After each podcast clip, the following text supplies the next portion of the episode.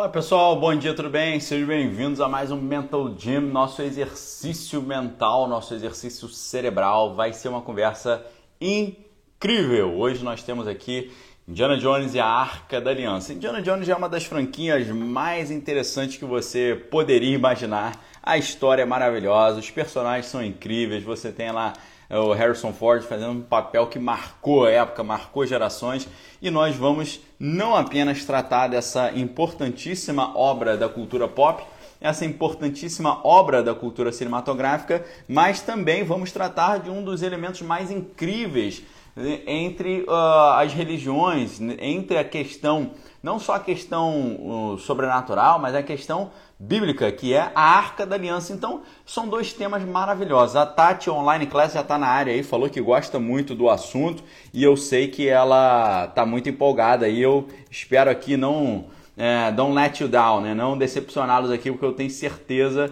que vai ser uma jornada muito legal, tá certo? Vai ser muito legal essa conversa nossa hoje e já dou as boas-vindas a quem está chegando. Então hoje nós vamos tratar sobre Indiana Jones Raiders of the Lost Ark, né? Indiana Jones e os Caçadores da Arca Perdida, dirigido obviamente por Steven Spielberg, grande diretor.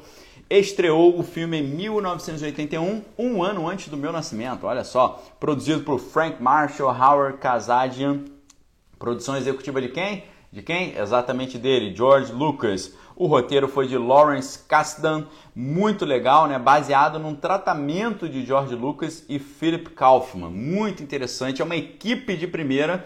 Uh, o Indiana Jones é quando você vê a genialidade do Steven Spielberg aliada à criatividade do George Lucas, né? É uma mistura entre uh, Guerra nas Estrelas e uh, o universo do o universo do, do, do, Indiana Jones, né? O universo do Steven Spielberg. Então, muito interessante.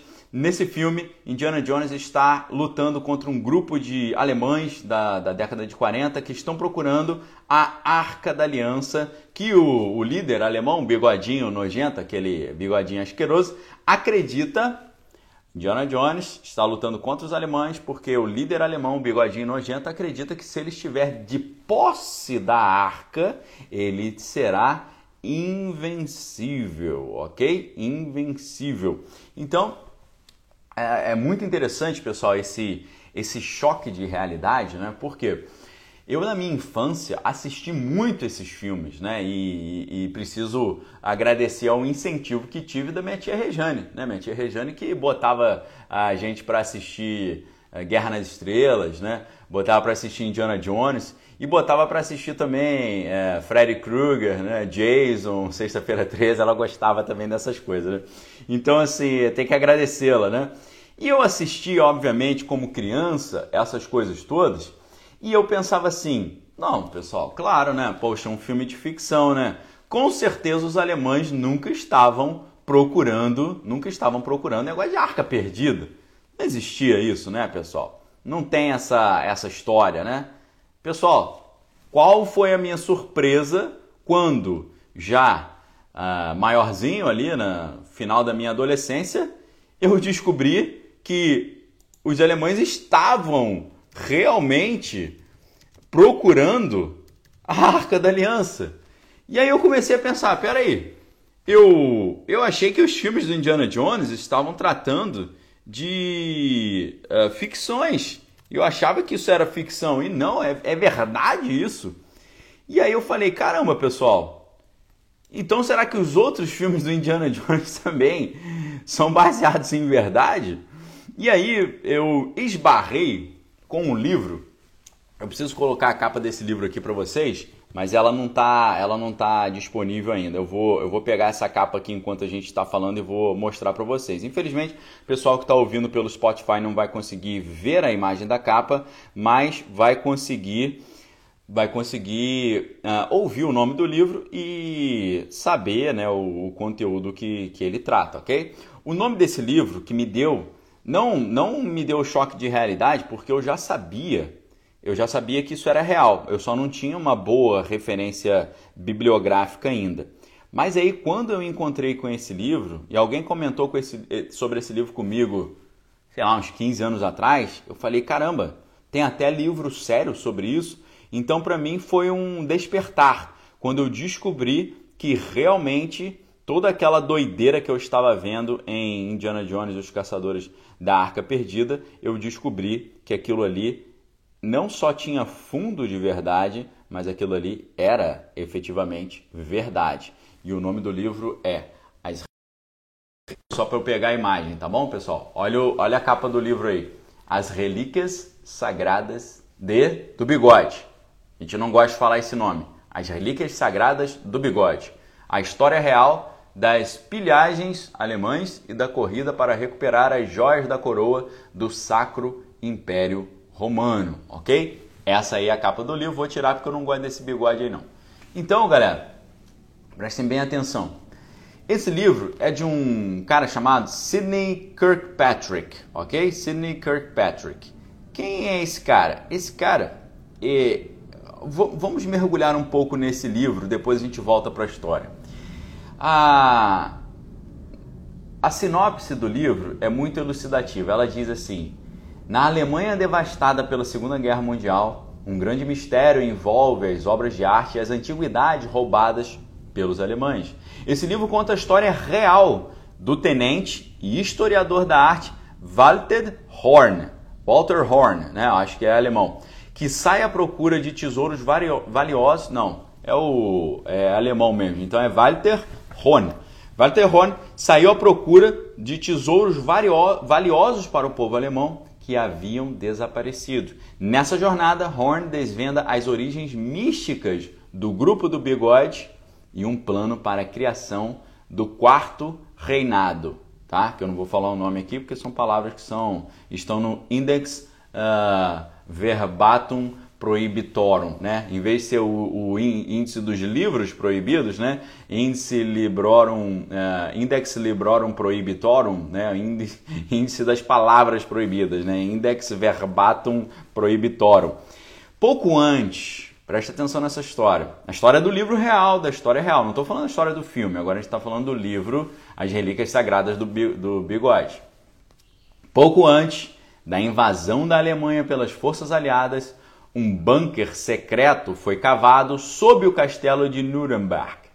Dentro dele, uma câmara especial continha os tesouros saqueados pelo bigode que ele mais valorizava, as joias da coroa do Sacro Império Romano e a lança sagrada que teria dilacerado o flanco de Cristo na cruz. Mas, quando o exército americano se preparava para invadir Nuremberg, cinco das preciosas relíquias desapareceram. Quem as teria levado da câmara subterrânea? Por quê? Após o fim da guerra, o mistério ficou sem solução até que o general Eisenhower, comandante dos aliados, ordenou que o tenente Horn, professor licenciado na Universidade de Berkeley, né, então o tenente Horn é, é americano, Universidade de Berkeley na, na Califórnia, procurasse os tesouros desaparecidos para realizar. Olha que interessante então, pessoal. Não foi só, não foram só os alemães que estavam procurando as relíquias sagradas.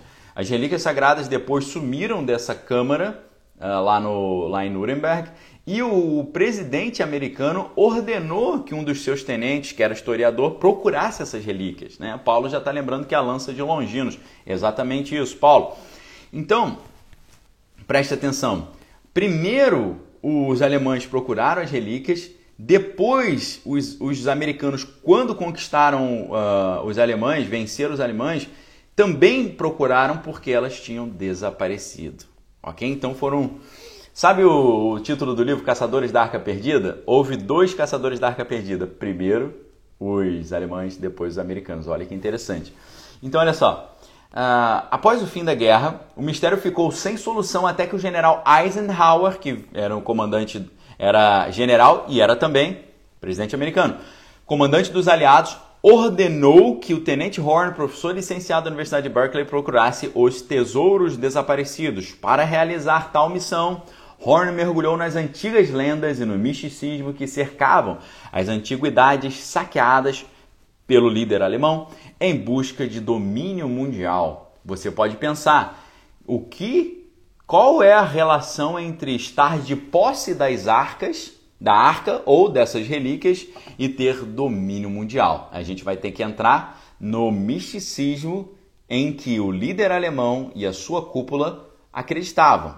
Você vai entender, você vai, a gente vai ter que falar um pouco sobre uh, misticismo nórdico e uh, o, a crença que eles tinham, tá? A crença que eles tinham para você entender o, o que estava por trás. É claro que para isso a gente vai ter que entender um negócio uh, muito interessante chamado Tula Gesellschaft. Gesellschaft é sociedade em alemão. Você tem que conhecer o que é a sociedade Tula. Você já ouviu falar na sociedade Tula? Tula Gesellschaft. Gesellschaft é, é, é termo alemão para sociedade. Isso vai explicar por que eles acreditavam que estar de posse dessas relíquias traria para eles poder imbatível, sobrenatural. Ok, galera? Então, voltando aqui. Ah, cadê o. Perdi o texto. Per... Sumiu. Sumiu o texto que eu estava lendo aqui. Pera aí. Só um minutinho, pessoal.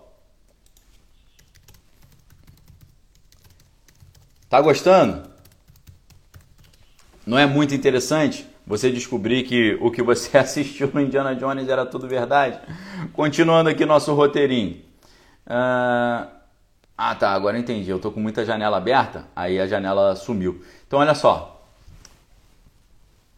Baseando-se em informações, baseando-se em informes, baseando-se em informes do serviço de inteligência, bem como em cartas e entrevistas, Sidney Kirkpatrick revela como o líder alemão, em sua mania de grandeza e obcecado pelo ocultismo, quase conseguiu criar um reino sagrado fundamentado numa reinvenção distorcida da história medieval e da igreja. E eu quero fazer uma pergunta para você nesse momento. Você sabia que o líder alemão e a sua cúpula eram obcecados pelo ocultismo? Você sabia disso?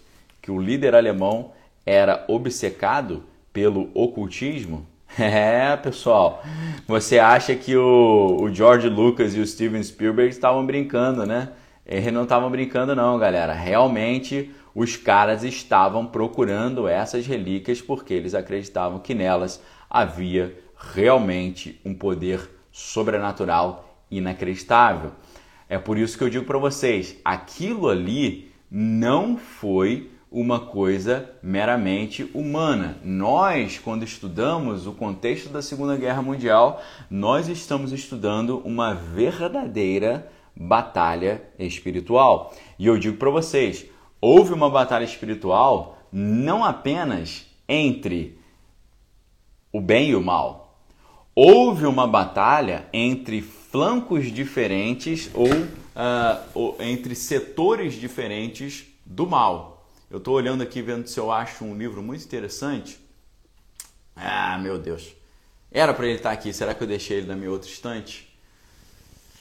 O nome desse outro livro, não tem problema não. A gente dá um jeitinho aqui porque, né, hoje com hoje com acesso à informação é mole. Vocês já ouviram falar num livro chamado Nossos Deuses São Super-Heróis? Vocês já ouviram falar nesse livro? Nossos Deuses São super-heróis. É um livro sensacional, inacreditável, ok? Por quê? Esse livro, o título em inglês é muito interessante. O título, o título em inglês é Our Gods Wear Spandex. Os nossos deuses usam spandex. Spandex é aquela roupinha meio de lycra, né, que eles usam, né? Então, ah, o Cassiano está falando Sociedade Tula, né? Tula Gesellschaft ela continua existindo não só na Alemanha, mas no Brasil também. Tem, tem capítulos dela aqui no Brasil também. Valeu? Tá bom? Obrigado, Cassiano. Valeu. Guten Morgen para Malu Kersson, Vigiten Zinen, alles gut. Então, é, li, no livro Nossos Deuses São Super-Heróis, eu vou, eu vou botar a capa aí para vocês. Nossos Deuses São Super-Heróis, você tem um relato interessantíssimo da Batalha mágica da Grã-Bretanha. Você já ouviu falar nisso? A Batalha Mágica da Grã-Bretanha. O que é a Batalha Mágica da Grã-Bretanha? Os bruxos ingleses lutando contra os bruxos uh, alemães, ok? Eu não sei se você sabe, mas em muitas ordens uh, da alta magia, para o cara atingir postos elevados, ele tem que vencer a luta contra outros bruxos, ok?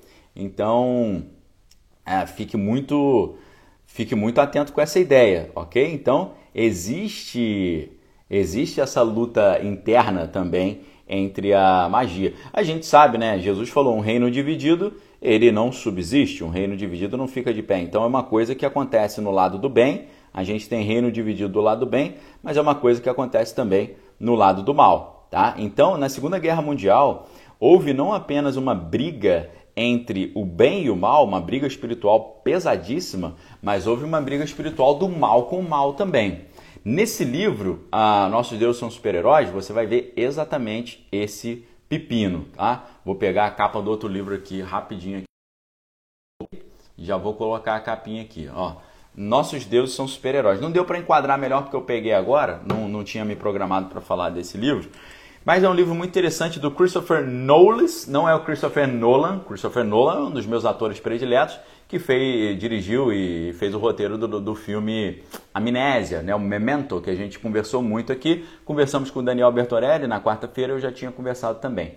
Nesse livro aqui, uh, Our Gods Wear Spandex, Nossos Deuses São Super-Heróis, você, você vai ver uma história muito interessante do... É, eles explicando uh, como é que a esses arquétipos dos deuses eh, vieram a, a se transformar nos se transformaram nos super-heróis, né? E é muito interessante que o Christopher Nolan, que é o autor do livro, ele mostra que a inspiração para a maioria dos heróis claramente é bíblica, né? Você vê na Bíblia um super-herói com superpoderes que é o Sansão e por aí vai. Então, nessa nesse livro, você tem um relato muito interessante né, de como ah, os, os super-heróis foram criados. Né? O, o livro é cheio de ilustrações do Joseph eh, Michael Lisner, né? e é uma história, é uma história secreta, peculiar, né? que onde a gente consegue identificar, e isso é muito interessante, tem tudo a ver com o que a gente está falando, a gente consegue identificar as raízes esotéricas por trás de diversas histórias em quadrinho, ok? Esse, o livro vai explicar, esse que está na capa aí, Nossos Deuses são super-heróis, ele vai explicar como os super-heróis vieram ocupar na nossa sociedade moderna o papel que os deuses e semideuses representavam para os, os povos antigos.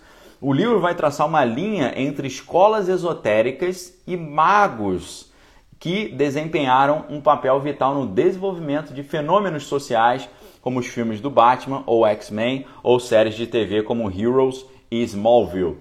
E então, pela primeira vez, um estudioso e autor de história em quadrinho, que é o Christopher Nolan, ele ergue o véu que encobre esse vínculo intrincado entre o mundo das histórias em quadrinho, ou o mundo dos heróis, e o mundo da magia e do ocultismo.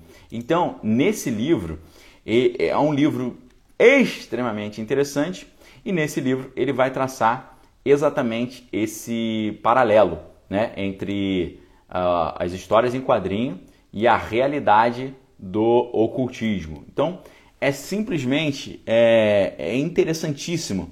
E na capa do livro, uma pena não achar o livro aqui, ele tinha que estar tá aqui. Aqui é a minha parte que tem a cultura geek nerd e tal, histórias em quadrinho. É, meu Deus, por que eu não separei esse livro antes? Desculpa, tá, pessoal? Era para ter separado esse livro, mas eu tinha certeza que ele estava aqui. Mas eu tô com, tô com um facsímile dele na mão aqui, né? Olha, olha que interessante o que a contracapa do livro vai dizer. Será que o arqui-inimigo do super-homem Lex Luthor... Pessoal, poxa, olha essa frase, pessoal. Viviane Bigatti está na área, Deus te abençoe, Vivi, um abraço para a família. Então, olha, olha essa frase, pessoal. Será que o arqui-inimigo do super-homem Lex Luthor foi inspirado no ocultista Aleister Crowley do início do século XX? Nesse livro, o cara vai mostrar que o Lex Luthor foi inspirado em Aleister Crowley. Olha só, é, esse é um livro indispensável. Qual é a relação entre o Batman e a Cabala? Olha o que, que esse cara está fazendo. E eu quero perguntar para você: você sabia que alguns dos maiores criadores do, um dos, alguns dos maiores criadores de histórias em quadrinho são ocultistas. Você sabia disso? Que eles são ocultistas? É, rapaz. Não é, não é brincadeira, não. Os caras estão pregando ocultismo ali. Você fala, Daniel, cite um. Alan Moore. Alan Moore, tá? Alan Moore é um escritor britânico, conhecido pelo seu trabalho em história em quadrinho, incluindo obras que foram também adaptadas para o cinema, como Watchmen, ok? Você, deve conhecer. V de Vingança e Do Inferno. Do Inferno é uma história muito interessante que vai tratar do Jack, o, o, o açougueiro, para não falar outra coisa, tá? Jack Stripador. Então, esse cara, ele que escreveu Watchmen, Monstro do Pântano, uh, A Piada Mortal, o V de Vingança, Do Inferno. Esse cara, ele é membro de social, ele é um, um praticante de telema, tá? Telema que é a, a visão de mundo do Aleister Crowley. Tá? Ele estudou muito Cabala, os escritos de Crowley e tal, a telema, a verdadeira vontade, né? o panteísmo. Então ele serve uma entidade, que é uma entidade que é uma serpente, né? uma divindade serpente romana chamada Glicon tá? que ficou era muito adorada na época do imperador romano Antônio, Antonino Pio. E uh, ele, ele tomou essa é, como sua essa divindade primária. Ou seja, pessoal, quando nós estamos vendo os filmes, nós não estamos vendo apenas uma obra cinematográfica literária. Nós estamos vendo uma pregação ocultista. Ah, então é melhor não ver? Não, cara, veja, mas tome cuidado, veja, mas assista junto com seus filhos, veja, mas pesquise, veja, mas faça o alerta. Quer ver uma dica de manual de sobrevivência que eu dou para vocês aqui? Quando você for assistir um filme e as pessoas começarem a balbuciar palavras que não são em inglês nem em português e são incompreensíveis, tire o som da televisão. Tire o som da televisão. Ok? Então, meus filhos aprenderam isso desde cedo. Quando nós estamos assistindo um filme e um personagem começa a ficar falando um monte de coisa sem sentido, a gente tira o som da televisão, ok? E coisa que não dá para criança ver, criança não vai ver. Tá certo? Eu não vou deixar ninguém ficar soltando encantamentos dentro da minha casa.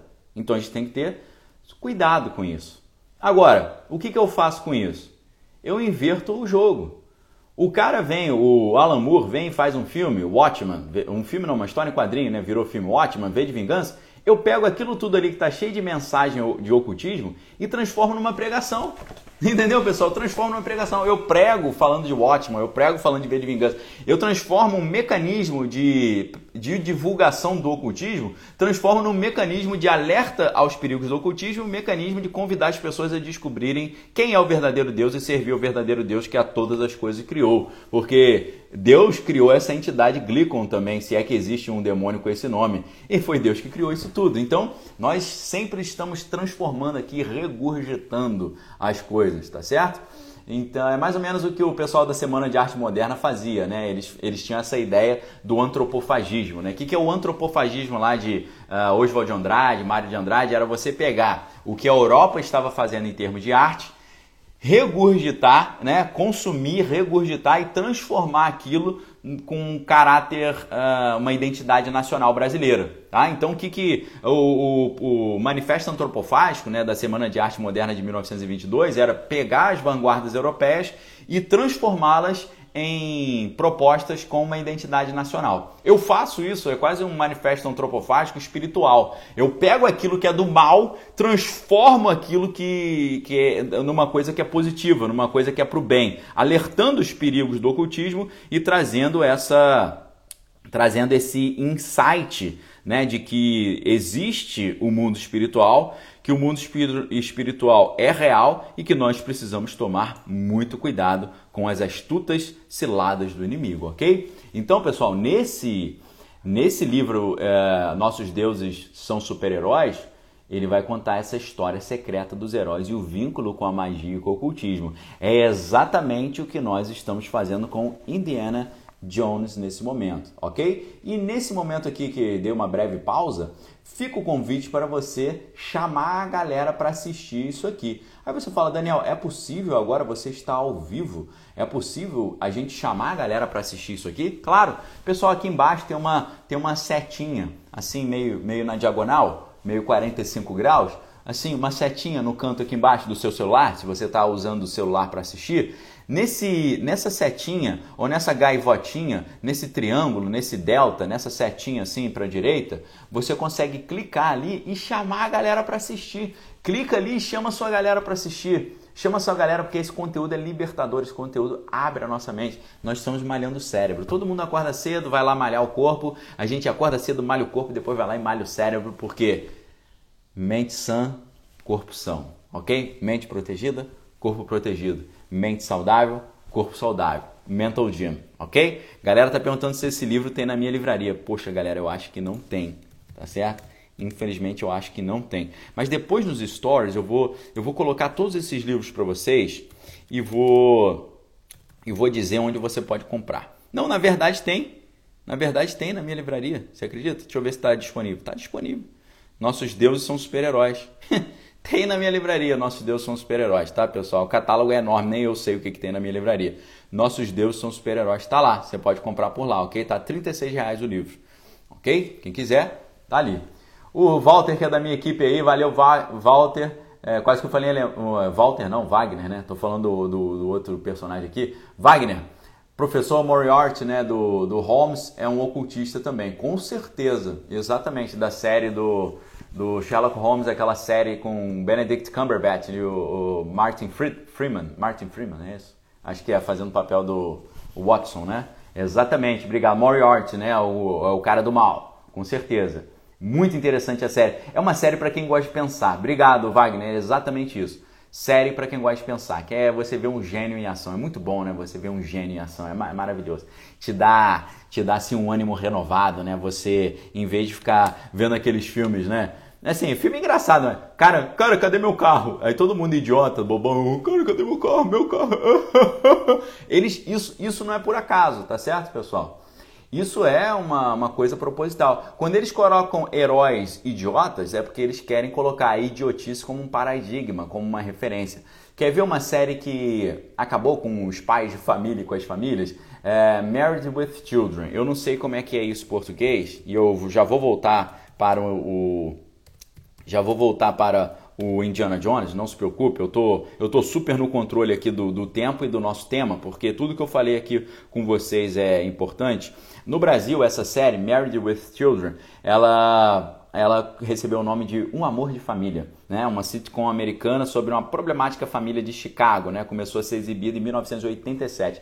O pai dessa família, ele, o Al Bundy, né? um fracassado vendedor de sapatos, né? um shoe salesman, e é o pai bobão, é o pai que os filhos esculacham o pai, é o pai que todo mundo zoa ele, é um Homer Simpson que é um pai idiotão. Então isso aqui, pessoal, criou nas crianças a ideia de que o pai é idiota e a criança é o espertão que zoa o pai, tá? Mesma coisa que o Homer fez. Então isso são paradigmas sociais que acabam funcionando como uma grande engenharia social, criando uma multidão de pais idiotas. Será que é por acaso que hoje a gente tem pais idiotas dominados pelos filhos que não sabem disciplinar os filhos e colocar a ordem na casa? É, você achou que é por acaso? Isso é uma programação. Isso é simplesmente uma, um plano, uma agenda. Foi feito de propósito isso, porque Hollywood é a árvore sagrada onde você tem a adivinhação e onde os espíritos falam. Hollywood é isso. Hollywood. Hollywood você vê na Pocahontas, né?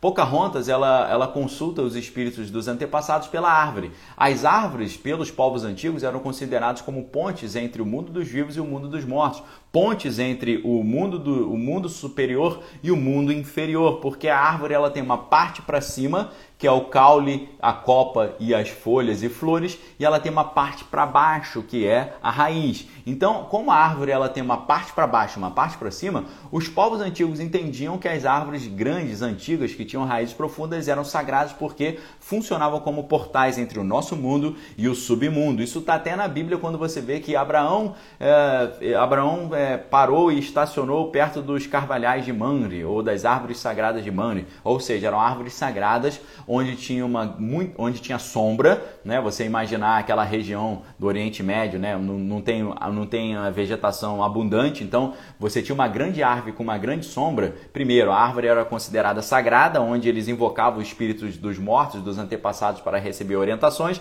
e também eles ficavam embaixo das árvores usufruindo da sombra para poder fazer ensinamentos espirituais ali embaixo, ok? Então, a ah, inclusive, né, a palavra a palavra hebraica para árvores, para árvore, né, que é etz, né? A gente tem a árvore da vida, né, que é etz haim, que o certo seria a árvore das vidas em hebraico. A palavra etz em hebraico, ela dá origem, ela é quase igual à palavra para testemunho, que é otz. Então, a palavra hebraica para árvore significa testemunho. Testemunho significa firmeza, significa profundidade, raízes profundas, uh, é, aquela aquela firmeza da árvore, né? O testemunho é aquilo que é firme, aquele que vai e fica firme. A galera tá lembrando daquela árvore no final do Avatar, né? Ah, exatamente, aquela árvore, ela representa a árvore da vida, não a árvore da vida da Bíblia, do Jardim do Éden, mas a árvore da vida da Cabala, a árvore da vida cabalística que tem poderes mágicos não só de né, gerar vida para o povo daquela uh, daquela, daquele planeta, né, que são os Navi. Né, o nome daquele povo é Navi. Navi é profeta em hebraico. Vejam a conexão com a Bíblia, com o conhecimento hebraico e com a Kabbalah. É, com a Kabbalah. E você vê que através daquela árvore eles conseguem uh, transferir a consciência do protagonista definitivamente para o corpo ah, alienígena, né? pelo poder da árvore e pelos cânticos que eles estão entoando. Naquela hora ali que eles começam a fazer aqueles cânticos para fazer a transmigração da alma, a metempsicose, transmigrar a alma do cara para dentro daquele corpo, na hora que eles começam essas musiquinhas, eu vou lá e ó, boto no mute, ok? Eu, eu te aconselho a botar no mute também. Voltando, galera. Então nós temos aqui algumas questões. Indiana Jones e a Arca Perdida. Os alemães estavam realmente procurando a Arca Perdida? Sim. Ah, Daniel, onde é que está isso? Documentado no livro As Relíquias Sagradas do Bigode. E uh, por quê? Por que reunir relíquias? Por que ele acreditava que as relíquias o tornariam invencível? Aí você tem que entender as histórias que estão por trás das relíquias e as histórias que estão por trás da arca. Só para falar de arca, pessoal, a gente poderia ficar um ano falando da arca da aliança. Eu vou resumir as questões mais intrigantes e mais interessantes e mais importantes para vocês, ok? Dentro do ocultismo, as relíquias elas têm um poder muito grande. É por isso que você vê né, Harry Potter e as relíquias, né? você vê uh, Percy Jackson e as relíquias, é por isso que você vê Indiana Jones e as relíquias. Porque dentro do ocultismo as relíquias têm um poder muito grande. E aí você pensar, o, o, o bigode lá era, era envolvido com uh, ocultismo? Sim, claro, ele era envolvido com ocultismo, eles estavam procurando o princípio frio. O frio seria um princípio que, uma força que tornaria, os tornaria completamente uh, os tornaria totalmente invencíveis, ok? E o símbolo da sociedade Tula, que a gente falou, é muito parecido com o símbolo que os alemães usavam naquela época. Então, a sociedade Tula, uh, originalmente, né, o, o, o, nome dela original era uh, Studentgruppe für Germanisches Altertum. O que, que, é isso? É o grupo de estudo para a antiguidade alemã. Era o, o nome original da sociedade Tula. E ele foi, é, a Sociedade Tula foi fundada por Adam Alfred Rudolf Glauer, e o, que era o barão de uh, né? era o barão de Zebotendorf, cujo nome era referência ao país místico da lenda grega. A sociedade Tula era, é, ficou notável, né? principalmente pela, por ter sido a organização. Prestem muita atenção agora, pessoal Se você não entende de alta magia, você não entende o mundo, tá bom? A Malu tá perguntando como é que escreve. Não, Malu, não tem o R no final não, é só Tula, tá? Tula. T-H-U-L-E, Tula, tá bom? Tula Gesellschaft, a Sociedade Tula. Pessoal, eu vou falar um negócio para vocês aqui que é muito sério e é muito importante. Se você não entende a razão de ser das sociedades secretas, se você não entende o básico do ocultismo e da alta magia, você vai ler a história da humanidade, principalmente a história recente, de forma completamente errada. Você não vai entender por que, que os alemães estavam procurando relíquias, você não vai entender por que, que os alemães queriam eliminar um certo povo, povo da Bíblia, o povo de Deus, povo escolhido por Deus. Por que, que os alemães queriam eliminar esse povo da Bíblia? Você não vai entender. Você só entende quando você mergulha nesse ocultismo. Não mergulha como praticante, mas como estudante. Tá? Uma vez eu me lembro muito bem, eu estava na, eu estava na Livraria Cultura, em São Paulo, no Shopping Bourbon. Eu acho que a livraria até fechou hoje em dia. E uma das meninas que estava vendendo, eu estava com a minha filha Sofia, ela. Uma das meninas que estava vendendo, quando ela me entregou o livro que eu pedi, eu vi na, no braço dela a, a, o sigilo ou o símbolo de uma sociedade secreta muito importante. Eu não vou falar o nome aqui, tá? mas é uma sociedade secreta muito poderosa, muito importante. Pouca gente conhece, muito provavelmente você nunca ouviu falar nesse nome.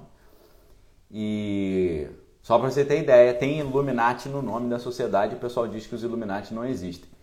E aí eu falei para ela, poxa, essa tatuagem é da... Eu falei a sigla, né? São três letras. Eu falei, essa tatuagem é da ordem tal, né? Ela falou, é, você conhece? Eu falei, conheço, mas não pratico. Aí ela ficou com uma cara assim, ué, conhece, mas não pratica. Saiu de perto, não quis mais me atender. Tá certo? Nara tá falando, por que não falar? Porque é, segredo é segredo, né, gente? Eu não vou. Não, não tem como falar o nome aqui, tá? É impossível falar o nome. Não, não, eu não gosto de brincar com essas coisas, tá? Quem brinca com fogo faz pipi na cama, tá bom?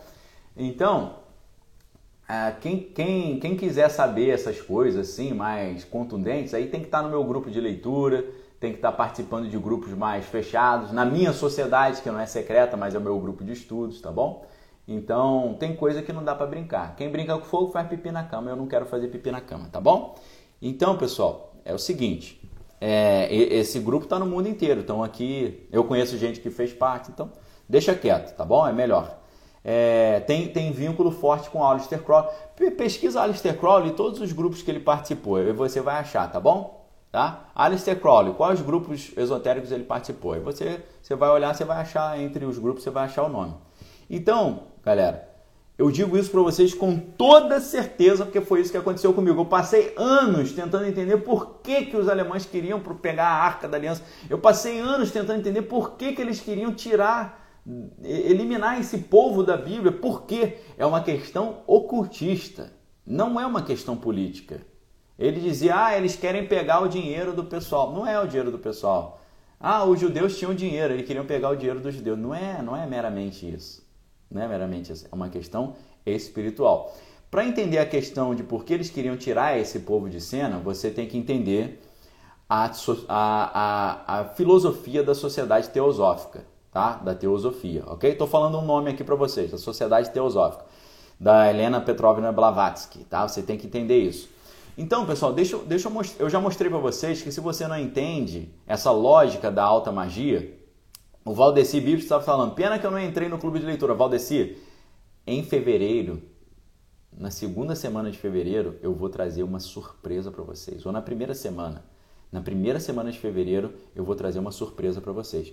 O Leonardo Bertorelli já, já matou a charada aí, tá, pessoal? Ele já matou a charada, ok? Essa primeira, essa primeira aí que, ele, que você botou, Leonardo, O-T-O, ela tem uma, uma filhotinha. É, é, essa menina era, era da filhotinha dessa aí, tá bom? Era da filhotinha dessa. É, é, são três letras também, mas não é exatamente essa é, é, é, é, é filha dela. Então, eu acabo, pessoal, voltando aqui, é muito assunto, né? É difícil eu é difícil eu ter uma linha de raciocínio, né? E eu não tenho, eu não tenho roteiro aqui, eu estou fazendo tudo on the fly, né? Eu estou fazendo tudo do, de cabeça aqui. Então eu, eu abro um, um, pego um livro, leio e tal, mas eu não tenho um roteirinho, então eu preciso me concentrar muito para não perder o fio da meada. Eu acabei de dizer para vocês que se você não entende o que é a alta magia, não é você fazer parte, é você entender a proposta, que eles pensam.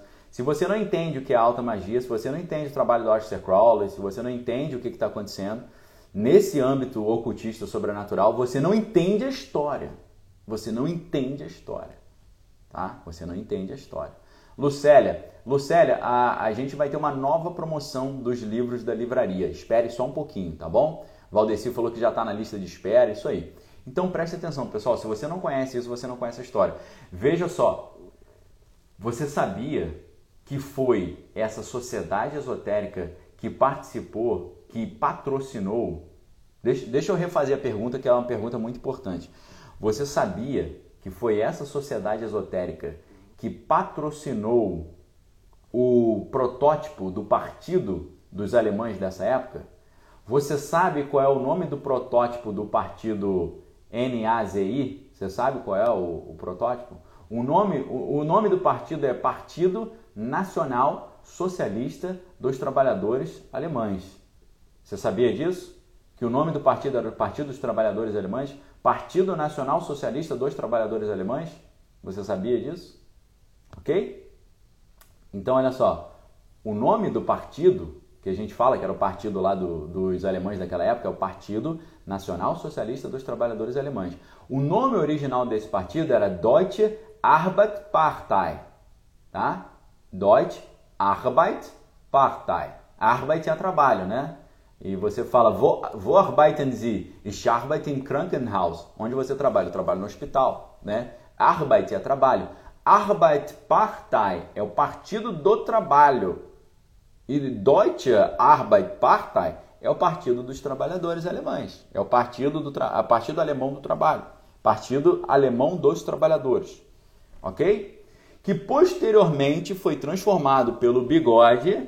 O Bigode se infiltrou no Partido dos Trabalhadores Alemães, Partido dos Trabalhadores, e transformou o Partido dos Trabalhadores Alemães no Partido Nacional Socialista Alemão dos Trabalhadores. Tá? Transformou o Deutsche Arbeiterpartei no Partido Nacional Socialista dos Trabalhadores Alemães, Partido dos Trabalhadores. Quem patrocinou o Deutsche Arbeiterpartei e o Partido Nacional Socialista dos Trabalhadores Alemães foi a Sociedade Tula. Tá certo? A Sociedade Tula foi a sociedade que patrocinou. Ou seja, esse partido foi patrocinado por uma sociedade mística ocultista. Se você não entende o vínculo místico ocultista dos alemães daquela época, você não vai entender nada da história, pessoal, nada da história nada da história. Você precisa entender isso. A Ari, Ari.adneariel. Quero entrar no clube de leitura. Achei incrível, tenho um clube de leitura, gosto de ler, mas não consigo concentrar. Eu tenho uma surpresa para vocês nessa semana que está chegando, ok? Eu tenho uma grande surpresa para vocês. Aguardem, segura a onda aí, se prepara, se prepara que tem uma surpresa legal para vocês essa semana agora, no início de fevereiro, que é o mês do meu aniversário. E eu, em vez de receber um presente, eu quero dar um presente para vocês, ok? Então, olha só, pessoal. O Bigode foi patrocinado por uma sociedade ocultista e ele estava uh, buscando essa força mística que iria trazer para ele esse poder sobrenatural. Ele estava buscando essa energia chamada Frill, escreve V-R-I-L, tá? Ele, o bigode, ele estava buscando essa energia, que é o frio, ok? Frio. Olha que legal, né? Tati Online Class. Tati, você acredita que é, é, é, o dia do aniversário do meu filho? Caramba, que legal. Você deve ser uma pessoa muito legal também, porque eu imagino que é, o, mês, o mês de fevereiro é um mês muito. Quem, quem nasce em fevereiro geralmente é muito legal, tá certo? Uh, a Malu falando, né, comprou algumas peças cirúrgicas ali, lá em Augsburg, né, achou interessante, uh, se tem que se desfazer dela. Eu acho que não, Malu. Eu, eu não sei se você é cristã, Malu, se você crê nessas coisas, mas ora assim em cima desses objetos, fala assim: eu repreendo qualquer consagração em nome de Jesus sobre esses objetos e É, se você tiver um óleo ungido em casa, você passa um óleo ungido nessas, nesses, nesses objetos e fala: repreendo qualquer contaminação, qualquer, qualquer maldição espiritual em nome de Jesus. Amém. Ok? O poder de Deus é muito maior do que isso. É claro que você não vai ter em casa objetos de culto ocultista. Isso você não vai ter, porque aí você vai ter um ponto de contato, uma porta de abertura, uma brecha espiritual dentro da sua casa. Tá bom? Uh, obrigado aí, ó, Leonardo Bertorelli, né, irmão do nosso amigo Daniel Bertorelli, falando: concordo plenamente, impossível conhecer a história real sem conhecer o ocultismo, a auto-espiritualidade, as ordens. Exatamente, pessoal, porque você entende como a mente deles funciona. Lembrando, né, pessoal, que quem criou a CIA, quem criou a CIA foram membros da sociedade Skull and Bones, da sociedade secreta.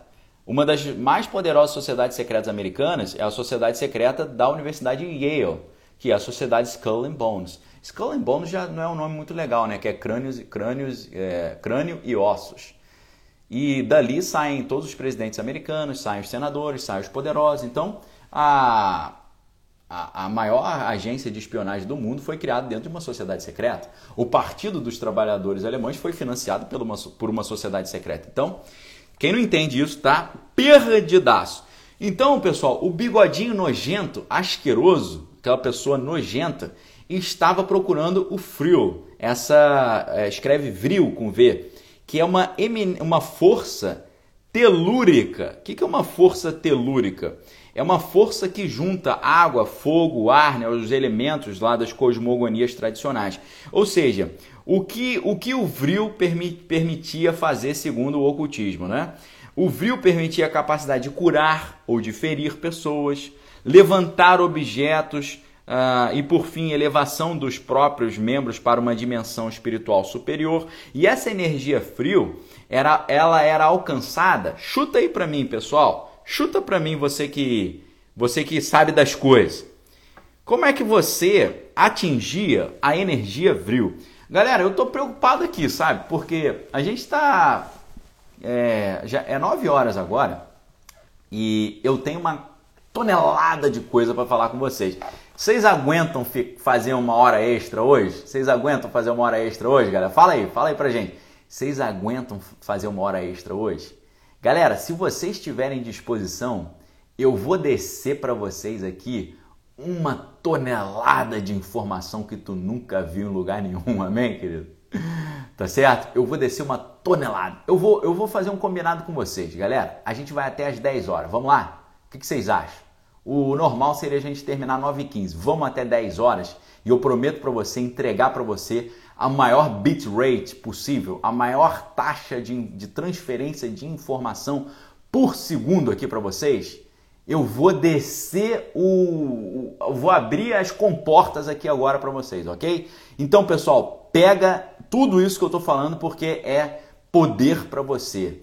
Poder para você descobrir que o mundo espiritual é real, que o mundo espiritual é cruel, mas você tem um Deus que tem muito mais poder do que ele e nada é impossível que crê, e você tem poder de Deus para desfazer as obras do inimigo, como Jesus nos ensinou, ok? Jesus nos deu poder para expulsar demônios, curar enfermos e anunciar um ano aceitável do Senhor, ok? Você vai entender a malignidade do mundo para saber a necessidade que você tem de se aliançar com Deus e de receber poder de Deus para que você possa fazer a diferença nesse mundo, ser sal do mundo, luz nas trevas e desfazer a obra do inimigo. Amém, queridos? Então vamos embora. Estou sentindo firmeza com vocês, tá? Essa energia vril, ela era alcançada pela meditação e por orgias libidinosas, orgias uh, sensuais, ok? Oh, mas orgias sensuais sim. Veja o filme O Código da Vinci. Você vai ver que aquela sociedade lá do Priorado de Sião eles participavam de orgias. Você vai ver uh, o, o, o, o, Twin Peaks, Twin Peaks, a nova temporada, essa última que saiu, começa com uma entidade sendo liberada para a nossa dimensão através de orgia. Você vai ver o novo filme do Ghostbusters, você vai ver que a entidade que estava em outra dimensão, que quer vir para a nossa dimensão, é liberada quando há uma união carnal espiritual. Quando você vai ver a palavra bacanal, a palavra bacanal vem de Baco. Baco é o deus do vinho. Baco é o Dionísio. Vinho em grego é enos. Enos, ok? Você, uh, uh, você uh, você, quando fala em, em grego, escreve vinho, se escreve oinos. Oinos. Mas esse ditongo omicron iota, você fala, em vez de você falar oinos, você fala enos. Tanto que, como se chama um especialista em vinho? Se chama enólogo, não é oinólogo. Então é muito interessante você conhecer o idioma e saber a sua pronúncia. Por isso eu peço perdão é a Malu Kestel e todo mundo que fala alemão aí se eu falei alguma coisa errada, mas eu sempre tento fazer a pronúncia correta, ok? Para ensinar vocês a pronúncia correta. É a mesma coisa o cara chegar falando palavras em português, falando em tudo, erra tudo errado. Em vez cara falar vou ao cinema, ele vai falar vou ao cinema. Aí você fala, não, meu amigo, não é cinema que fala, é cinema, tá certo? É, em alemão se fala kino, né? Mas aqui não, aqui é, é, é cinema mesmo. Então, olha só, pessoal, ah, como, como era o culto ao Baco, ao, ao deus Dionísio? Como é que a palavra Dionísio, Dionísio vem de onde? Vem de Eonícios. Eonícios vem de Enos, que é vinho. É o deus do vinho, é o deus do bacanal, é o deus dos rituais de fertilização, é o deus dos cultos ali das orgias, né? Que eles chamavam de seminários também. Seminários era a inseminação. Como eram os cultos do ah, dos cultos ah, de, de, de louvor a Saturno. Como é que era o Saturno? Como é que era a Saturnália? As festas de honra a Saturno, como é que elas eram feitas? Eram feitas como bacanal. E os bacanais, essa festa de Saturno, que é a mesma comemoração ali do, da, da ressurreição de, de Nimrod, né, de, de Tamuz, né, Tamuz ressuscitando, que é exatamente o que está no nosso calendário, nosso calendário oficial no Brasil tem isso, né? A gente tem a quaresma, depois você tem a quaresma, você tem o carnaval. O carnaval, na verdade, é você esbanjar antes de fingir que é santinho, tá certo? Você curte adoidado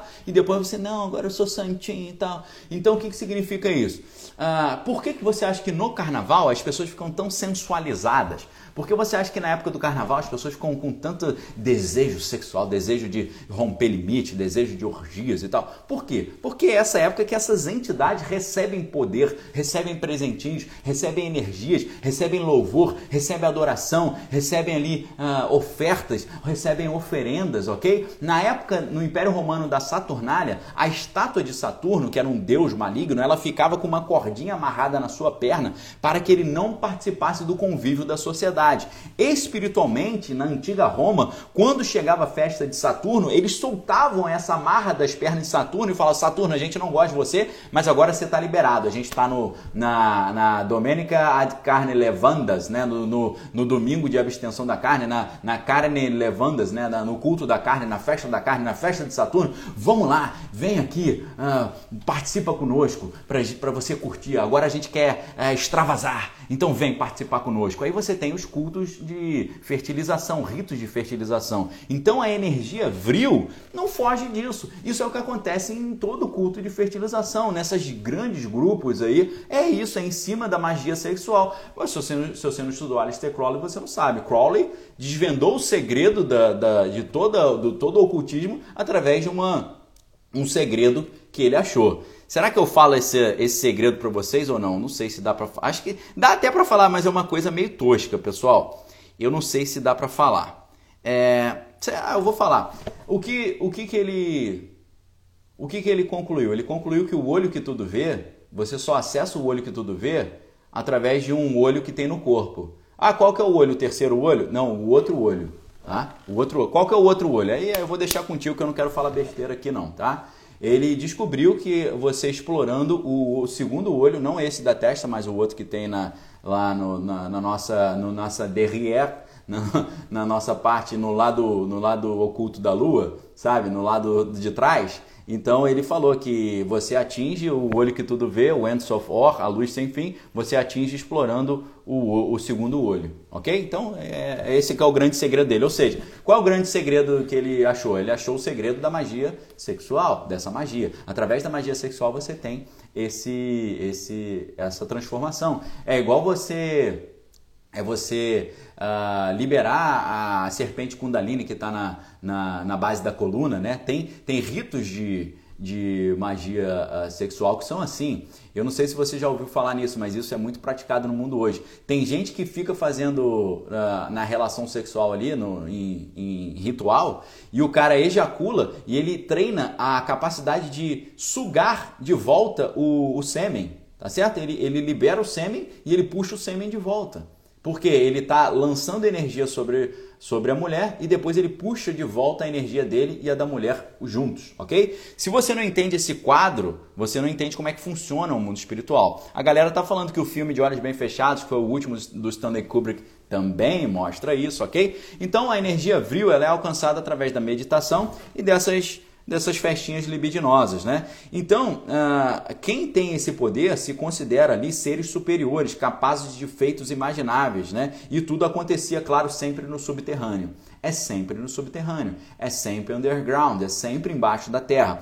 Quando os alemães daquela época perceberam que esse poder existia, eles se apoderaram desse conceito e exuberaram nas suas práticas, né? O um dos membros lá, que era o Dietrich, Dietrich Eckart, ele tinha, esse, ele tinha esse poder hipnótico e tal, e ele foi um dos cofundadores do partido lá do Bigode, ok? E todas as altas patentes do partido eram membros da sociedade Vril.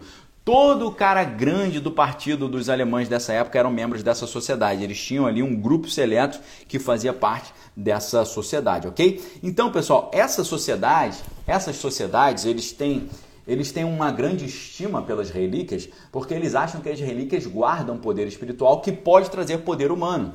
Por exemplo, se uma lança, que é a lança de Longinos. Se a lança de Longinos ela conseguiu perfurar Cristo, a lança de Longinos tem um poder para vencer Cristo. Ela tem um poder para vencer o paradigma judaico-cristão. Ela tem poder para subjugar o mundo cristão. Ela tem poder para subjugar o Ocidente. Ela tem poder para fazer a transição da era de peixes, que foi a era governada por Cristo segundo o ocultismo, para a era de Aquários, que aí não é mais o Filho Divino Cristo que vai governar, mas é o Filho Divino Horus que vai voltar a governar. Porque assim como Cristo é o Filho de Deus que morre e ressuscita, Horus também é o Filho de Deus divino que morre e ressuscita. Jesus é filho do Deus Jeová, Horus é filho do Deus Osíris com, com a Isis, ok? Então, pessoal, o, o Aleister Crowley, o objetivo da vida dele é tirar Jesus de cena, encerrando a era de peixes e instaurar a era de aquários, entronizando o deus uh, Horus, que é o mesmo deus que o deus Apolo. Cadê o livro Apollyon Rising? O Apollyon Rising não está aqui? Meu Deus, esse livro tinha que estar tá aqui, meu Deus, caramba. Vou citar outro livro para vocês então, Apollyon Rising. Apollyon Rising, do Thomas Horn. Esse livro é interessantíssimo uh, e esse livro ele, ele vai explicar exatamente para vocês isso, né? Que Aleister Crowley estava trabalhando para criar uma nova era, a nova era. Todo mundo, todo mundo acha o negócio de nova era bonito, legal, né? Fica cantando Age of Aquarius, Age of Aquarius, mas na verdade, pessoal, é, você, a Age of Aquarius é um negócio totalmente anticristão, totalmente escatológico, totalmente uh, sinistro, porque no final das contas vai estar falando do, do que a Bíblia chama de reino do final dos tempos, reino do anticristo, né? a grande tribulação, os sete anos de, de governo do, de Lúcifer na Terra. Então, Age of Aquarius é isso. E o, o bigode lá da Alemanha, ele estava empenhado em instaurar esse reino, que ele chamava de quarto reino, né? É, que seria o, o quarto uh, Reich, né? O quarto reino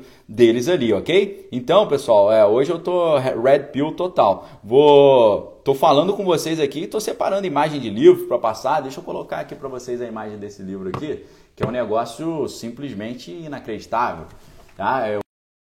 Uma dica de livro aí para vocês, tá? Deixa eu colocar aqui para vocês, ó. Esse livro aí, Apollyon Rising 2012, do Thomas Horn, ele, ele vai falar sobre The Lost Symbol Found, né, o símbolo perdido encontrado, e aí você tem que entender o, o livro do, do, do, Dan Brown, o símbolo perdido, tem tudo a ver com isso, and The Final Mystery of the Great Seal Revealed. O que, que é isso? O último símbolo encontrado, o símbolo perdido encontrado e o, o mistério final do grande selo americano. O grande selo americano, deixa eu tirar os comentários rapidinho para a gente poder ver melhor. Uh, o grande selo americano é aquela pirâmide com o olho que tudo vê uh, na, no verso da nota de um dólar americano, ok? E aí o subtítulo do livro é ó, uh, uma, um segredo profético aterrorizante escondido do mundo pelo governo americano por mais de 200 anos agora é revelado. Pessoal, esse livro aqui é um negócio é antes e depois, ok? Então mais um livro que eu estou indicando para vocês aqui, tá certo, pessoal? Fiquem atentos, fiquem ligados. Então vamos lá. Espera aí, deixa eu ver aqui.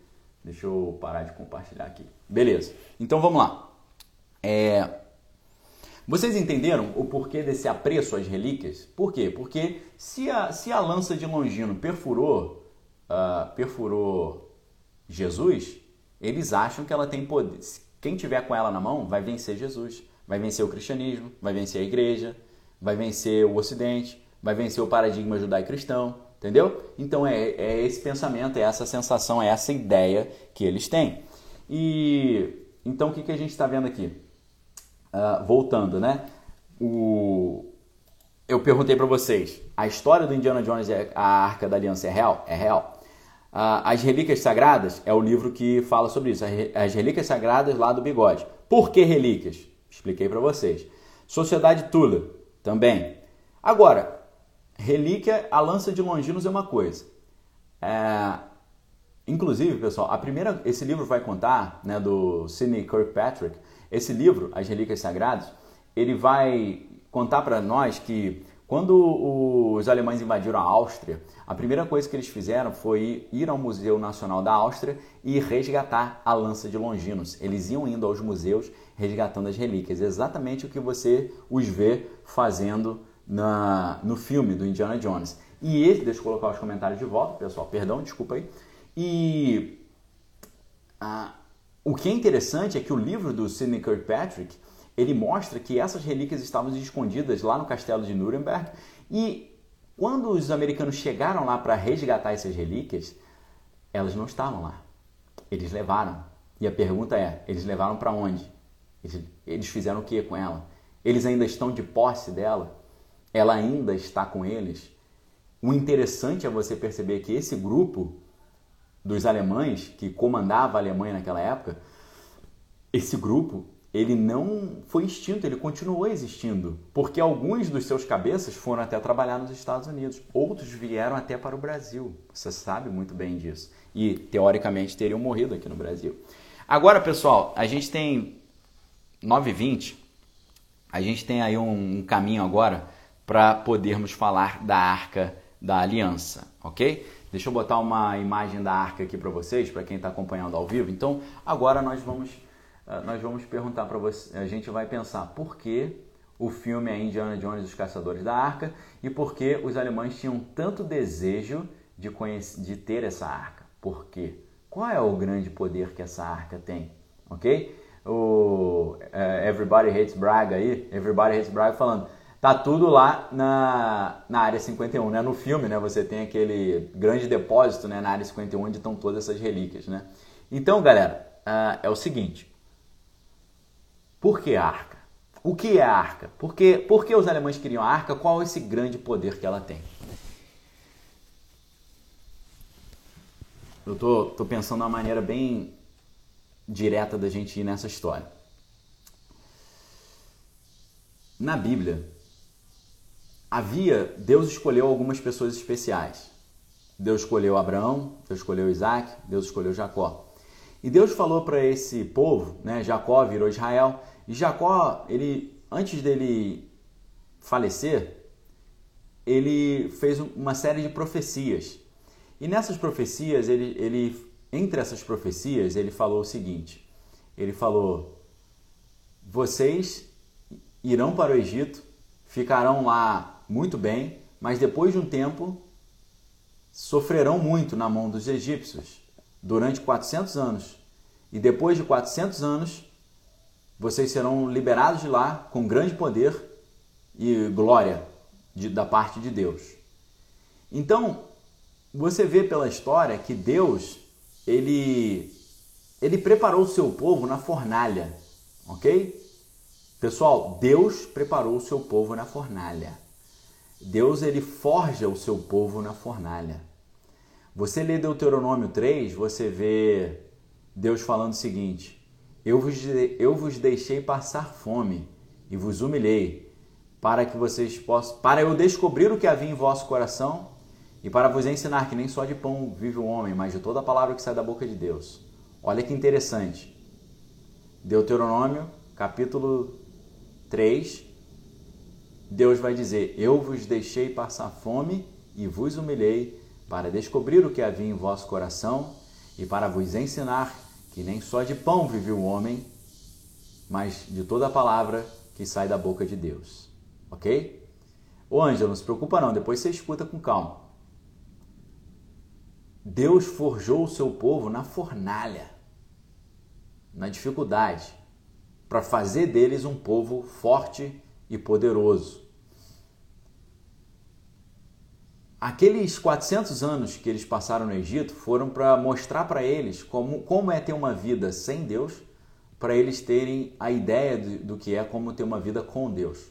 Como era ter uma vida cultuando outros deuses e como era ter uma vida cultuando o Deus verdadeiro.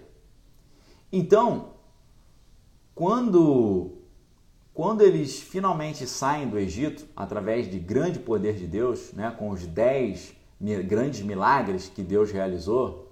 O último foi a, a, a morte dos primogênitos. E quem colocou o sangue de Deus no umbral da sua porta, o sangue do cordeiro, perdão, quem colocou o sangue do cordeiro na, na porta da sua casa, o anjo, o anjo destruidor, o anjo da morte não podia entrar. Representa muito o livramento que Cristo nos dá quando nós entregamos a nossa vida a Ele como nosso único, exclusivo e suficiente Senhor e Salvador. Por isso é tão importante você fazer isso, ok? O, o Rafael Brito já matou uma parte da charada aí, né, da, da Arca da Aliança. Então, galera, quando eles saem do Egito, Deus chama Moisés para ter um encontro com ele. E ele fala para Moisés: Moisés, se purifique, porque eu quero ter um encontro contigo, que eu preciso passar para você algumas coordenadas. E nessas coordenadas, eu vou te explicar um monte de coisa. E o que, que acontece? É muito interessante isso. Deus desce no topo do monte, e quando Deus desce no topo do monte, você vê trovões, fogo, terremoto, sons de trombeta, um negócio muito, muito forte. Eu, quando eu olho essa descida de Deus sobre o monte, e Deus falando para Moisés: não venha ainda, espere 40 dias e se purifique. O que está acontecendo ali? Eu faço uma analogia com a química, ou na verdade com a, a, a ciência dos átomos, né? Como é que a gente pensa os átomos? Os átomos têm o núcleo, e os prótons, nêutrons e, e os elétrons e a eletrosfera, né? Você tem o átomo e você tem a eletrosfera. Quando um átomo, quando um elétron recebe uma carga de energia, ele sobe. Quando ele ganha energia, ele sobe. Quando ele libera energia, ele desce. Ok? Quando um, um elétron ganha energia, ele sobe nas camadas. Quando ele libera energia, ele desce. As nossas lâmpadas que nós temos hoje, as lâmpadas uh, fluorescentes, elas usam um gás que é o gás do flúor. Tá? O, nós sabemos que há elementos químicos que são gases, ok?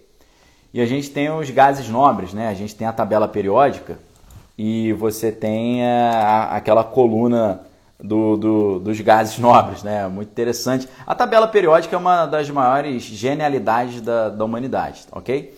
Você, você pode não saber disso, mas a tabela periódica é uma das maiores eh, genialidades que o homem já produziu. Tá bom? Então, na, na tabela periódica, que foi criada em 1869 pelo Dmitri Mendeleev, de forma inacreditável, mirabolante, incrível, você tem ali a última coluna que é, se refere à coluna dos gases nobres, ok? Então, nós temos elementos químicos que são gases. E a gente tem ali é, vários né, elementos químicos que, que compõem essa, esse grupo né, do, dos gases nobres. Então, a lâmpada ela funciona da seguinte forma. A lâmpada ela tem um gás dentro dela, ok? Galega, espera aí, isso é importante. Quando você lança eletricidade no gás da lâmpada, o elétron que está no, no átomo ali do gás sobe. Ele ganha energia. Quando ele ganha energia, ele sobe. Logo depois ele desce. Quando ele desce, ele libera energia. Lembra aquele princípio? A energia não pode ser criada nem destruída, ela só se renova e muda de lugar. Quando, a energia, quando o elétron ganha energia, ele sobe. Quando ele perde energia, ele desce, mas ele libera energia na forma de calor e luz. Ok? Calor e luz. Se você, galega, não entender isso, você não vai entender o que, que Deus estava fazendo ali, o propósito da Arca da Aliança. Ok? Tá bom? Eu estou falando coisas para você que ninguém vai te explicar. Ninguém, ninguém, ninguém. Se alguém explica isso que eu estou explicando, por favor, me fale, porque eu quero acompanhar esse cara, porque é um cara que sabe das coisas. Presta atenção. Quando, quando um, a lâmpada ela acende, é o elétron que está liberando energia em forma de luz e calor, ok? Luz e calor. Quando libera-se energia, a energia que é liberada ela, ela se manifesta através de luz e calor. A lâmpada ela fica clara e ela esquenta. Mete a mão na lâmpada para você ver. Ok? O que está acontecendo então quando Moisés vai receber de Deus as coordenadas para criar o tabernáculo e a arca da aliança? Deus está descendo da sua dimensão para a nossa dimensão, ok? Deus está descendo da sua dimensão, como se fosse um elétron no topo da eletrosfera, e ele está descendo para a nossa dimensão, que está na base de uma eventual eletrosfera. E é claro que você olha a estrutura de, de Newton para a gravitação, né? Você tem um planeta, a massa grande e planetas menores rodando, é a mesma estrutura do átomo. Eles replicaram. Até a fórmula da, da gravidade, né? o corpo maior é, atrai o corpo menor, inversamente proporcional à sua distância, é a mesma estrutura da eletrosfera e do núcleo. Tá certo? O modelo atômico de Niels Bohr, de toda essa galera, é uma cópia do modelo gravitacional de, de, de Newton. Ou seja, quando nós estamos vendo Deus descendo, é a mesma coisa que o elétron descendo, é a mesma coisa. O mundo ele tem múltiplas dimensões. Ah, Daniel, quem diz isso? Quem diz isso é o, é o David Deutsch, o grande físico da Universidade de Oxford, fala sobre o, a, o multiverso. E o Michio Kaku, que é um dos maiores físicos teóricos do mundo, que fala sobre a teoria das cordas. Beleza? Você precisa entender isso, senão você vai entender a Arca da Aliança de maneira infantil. Eu estou aqui eu estou dando para você um curso aqui que eu cobraria caríssimo para dar. Eu estou dando de graça para você. Então preste atenção que é informação preciosa. Nós estamos falando de como Deus faz, como Deus usa a estrutura do universo que Ele mesmo criou para poder se manifestar aqui na nossa dimensão, ok? Deus ele se manifestou em Cristo passando o seu espírito para dentro de um corpo humano. Isso foi uma outra estratégia. Quando Moisés viu Deus no topo do monte, Deus veio ali de uma forma enfraquecida. Ele teve que liberar poder, senão Moisés ia morrer. Lembrem quando Deus disse para Moisés: Moisés falou para Deus: Deus, eu quero ver a tua face. Deus falou: Não tem como ver a minha face, senão você vai morrer. Você pode ver por trás. Se você vir a mim de frente, no esplendor da minha glória, certamente morrerás. Ok? Certamente morrerás. Preste muita atenção. Nós podemos olhar a movimentação de Deus através das dimensões do universo exatamente como um elétron passando pelas diferentes camadas da eletrosfera. Como é que um elétron sobe nas camadas da eletrosfera, ganhando energia? Como é que um elétron desce das camadas da eletrosfera, liberando energia? E quando libera energia, acontece o que? Luz e fogo, luz e calor, ok? Deus estava no alto da sua dimensão, no terceiro céu, e ele disse para Moisés: Moisés, eu vou aí encontrar com vocês. Moisés falou: Deus, eu não vou continuar levando o povo nessa jornada se você não vier conversar comigo. E as lives, lembram, lembra vocês, as lives ficam salvas no perfil e no podcast. Está me lembrando aqui o Wagner, meu amigo, ok? Da minha equipe. Então presta atenção. Quando Deus desce das suas dimensões para vir à Terra, ele está descalibrando, ele está liberando energia, ele precisou liberar energia para poder descer. E ele precisou de muito tempo depois liberando energia para não matar Moisés quando Moisés encontrou com ele. Deus fala de Moisés, com os outros eu falo por sonhos e visões, com Moisés eu falo face a face. Para Deus falar com Moisés face a face sem a arca, ele precisava de todo esse processo que eu estou falando para vocês.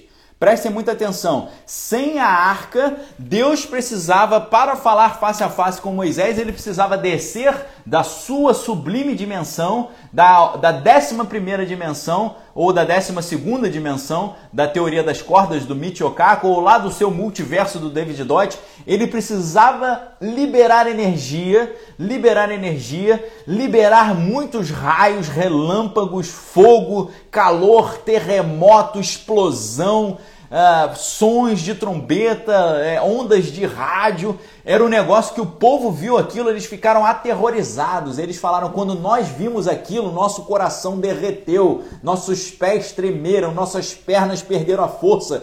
E eles falaram para Deus em Deuteronômio: o povo de Deus fala assim, Deus. Nunca mais faça isso, nós morremos de medo disso. É, mu é muito aterrorizante. Não fale mais conosco dessa forma.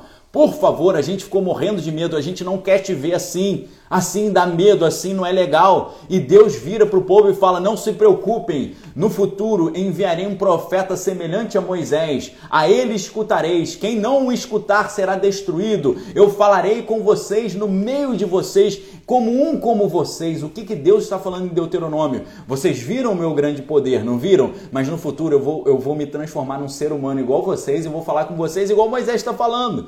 Deus já está falando o que ele faria 1200 anos depois com Cristo, ok? Então, para você entender o que é a arca, você precisa entender o problema que a arca resolve, ok? Prestem muita atenção nisso. Para você entender o que é a arca, você tem que entender o problema que a arca resolve. A arca resolveu um grande problema. Qual o problema? De Deus não precisar descer pelas dimensões, liberando aquela quantidade de poder e tendo que ficar ali 40 dias no topo do monte, deixando o poder dele diminuir para que Moisés pudesse chegar perto de Deus sem morrer. Então Deus diz para Moisés: Moisés, eu vou descer no monte, mas fala para o povo ficar bem longe do monte, senão eles vão morrer ok? É igual você morrer fulminado por, uma descarga elétrica. Então Deus falou: Eu vou descer no monte, você, Moisés, não chegue perto do monte durante 40 dias, porque eu vou ficar me descalibrando, ok? Você não consegue.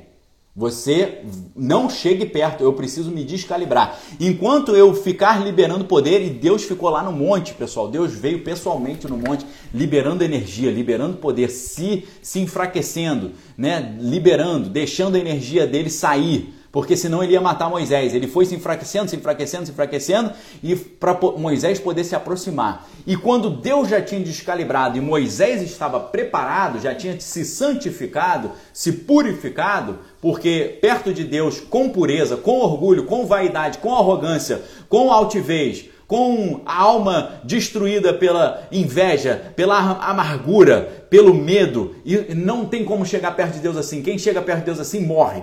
Então Deus falou: Moisés, se purifique porque você vai encontrar comigo. Então se limpe aí que eu vou me descalibrando aqui. Me espere. E Deus foi se descalibrando e Moisés foi se purificando. Deus foi se descalibrando, Moisés foi se purificando. E aí Moisés sobe para encontrar com Deus e ele encontra com Deus face a face, com Deus descalibrado, com Deus enfraquecido.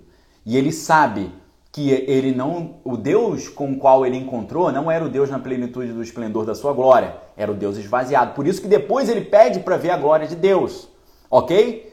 Quando Moisés encontrou com Deus, sabe quem ele viu? Ele não viu Deus, ele viu Cristo. Cristo é a imagem do Deus vivo. Quem aparece na tenda de Abraão em Gênesis capítulo 18 não é o Deus Pai, é Cristo. Foi por isso que em João capítulo 8, Jesus vai falar: Eu conheci Abraão. Eu sei quem Abraão é porque eu conheci com ele. Eu, conhe... eu o conheci. Eu comi na casa dele. Eu visitei a casa dele. E aí os judeus falaram para Jesus: Jesus, os fariseus, os fariseus falaram para Jesus: Jesus, deixa de ser louco, cara. Abraão viveu dois mil anos atrás. Você não tem nem 50 anos, está falando que você conheceu Abraão? Está fazendo papel de palhaço? Jesus falou: Antes que Abraão existisse, eu sou. Antes que Abraão existisse, eu sou. Ok? O apóstolo Paulo diz que Jesus é aquele que existe antes dos tempos eternos. A expressão grega é linda, é pro-chronon eonion, antes dos tempos eternos. Jesus é aquele que é, que foi, que será e que existe antes dos tempos eternos. Então Jesus esteve com Abraão, Jesus esteve com Moisés, Jesus esteve no Monte da Transfiguração e todo mundo olhou para ele e achou que ele era um carpinteiro até a hora que ele falou. Vocês querem ver como é que eu sou de verdade? Vou dar só um exemplo. Jesus abre o seu corpo carnal e mostra o esplendor da sua glória e se transfigura. E quem aparece ali transfigurado? Moisés e Elias, ok? Porque Moisés encontrou com Cristo. Cristo estava chamando um amigo dele um parceiro dele. Quem, quem ensinou tudo para Jesus? Quem ensinou como é que constrói o tabernáculo, como é que constrói a... Foi Cristo. Cristo é a imagem de Deus vivo. Cristo é a maneira de nós enxergarmos Deus sem morrer. Ok, pessoal? Cristo é a maneira de nós enxergarmos Deus sem morrer. É uma tecnologia que Deus usa para não nos matar, mesmo a gente estando na presença dele. Ele se enfraquece e entra no corpo humano. Ele se enfraquece e aparece perto de Moisés, ok? Então o que, que acontece? Moisés chega lá em cima e vê alguém semelhante a um homem. E ele olha e fala: pô, Deus é esse cara aí? Será que Deus é, é, é, uma pessoa como nós? E aí depois Moisés fala: Deus, eu não quero te ver assim como um ser humano, eu quero te ver no esplendor da sua glória. Aí Deus fala: se você me vir assim, você morre. Eu posso, eu posso mostrar o esplendor da minha glória, mas você tem que ver só a parte de trás. Se você pegar por frente, pela frente, você morre, ok? Então, se você não entende isso que eu estou falando, você não entende o que é a arca. A arca é uma solução tecnológica de Deus para resolver um grande problema da comunicação de Deus com o homem, ok? Entre outras coisas, a arca é uma maneira de resolver a comunicação de Deus com o homem. Imagina toda vez que Deus quisesse dar um recado para Moisés e Josué, Deus tivesse que descer no monte daquela forma, esperar 40 dias, eles terem que ficar esperando um tempão. E o povo falou, pediu para Deus: Deus, por favor, nunca mais apareça dessa forma no topo do monte. É horrível, a gente ficou morrendo de medo, não faça isso. E Deus falou: Ok, nunca mais vou fazer. Eu vou fazer de outra forma agora. Então, pessoal, entendam isso. Moisés precisou esperar Deus se descalibrar por que, que teve tanto raio, fogo, terremoto, luz? Porque Deus estava liberando energia. Quando libera energia, libera na forma de luz e calor. Então é raio, é calor, é terremoto, é som de trombeta, são é, energia, é raio gama, é rádio, é ondas de rádio, é tudo energia eletromagnética. Quem subisse ali ia pegar radiação, podia morrer por causa da radiação. Se você viu a série Chernobyl, Chernobyl, você sabe o que, que é isso. Você fica ali, opa, que legal, de repente a radiação te destrói depois de alguns dias, ok? Então prestem muita atenção. Deus chega para Moisés, depois dessa, desse espetáculo todo de glória, de poder, e Deus chega para Moisés e fala: Moisés, eu quero que você construa um tabernáculo. Eu quero que você construa uma tenda. Eu quero que você construa uma estrutura onde eu vou poder aparecer para você sem te matar e sem ter essa, esse espetáculo todo de descalibrar. Eu vou poder aparecer para você sem ter que me descalibrar, ok? Eu vou aparecer para você de uma forma que seja viável para nós conversarmos face a face, ok? A, a, o tabernáculo e a arca são uma maneira de Deus aparecer ali. É como se fosse um, uma, um, uma tecnologia de holograma para Deus aparecer ali através de um holograma, ok? Sabe aquela comunicação que nós vemos nos filmes da Marvel, né? Quando o conselho uh, lá da, da Shield, né? Os cabeças da Shield, eles aparecem sentados em cadeiras, mas eles não estão ali. É exatamente aquilo, ok? Vocês viram esse filme da, da Marvel? Eu não me lembro qual filme que é, acho que é, é Capitão América e Soldado Invernal, se eu não estou enganado. Né? Aparece os caras sem. O, o, o, você vê só as cadeiras. E de repente aparece ali os líderes do mundo sentados em cadeiras como se fosse holograma. Ok? É exatamente isso. A arca permite um holograma. E eu quero dizer para você, eu acho que o desenho da arca não é exatamente esse que você está vendo aí. É um pouco diferente, porque a arca, a tampa da arca é chamada de o assento da misericórdia.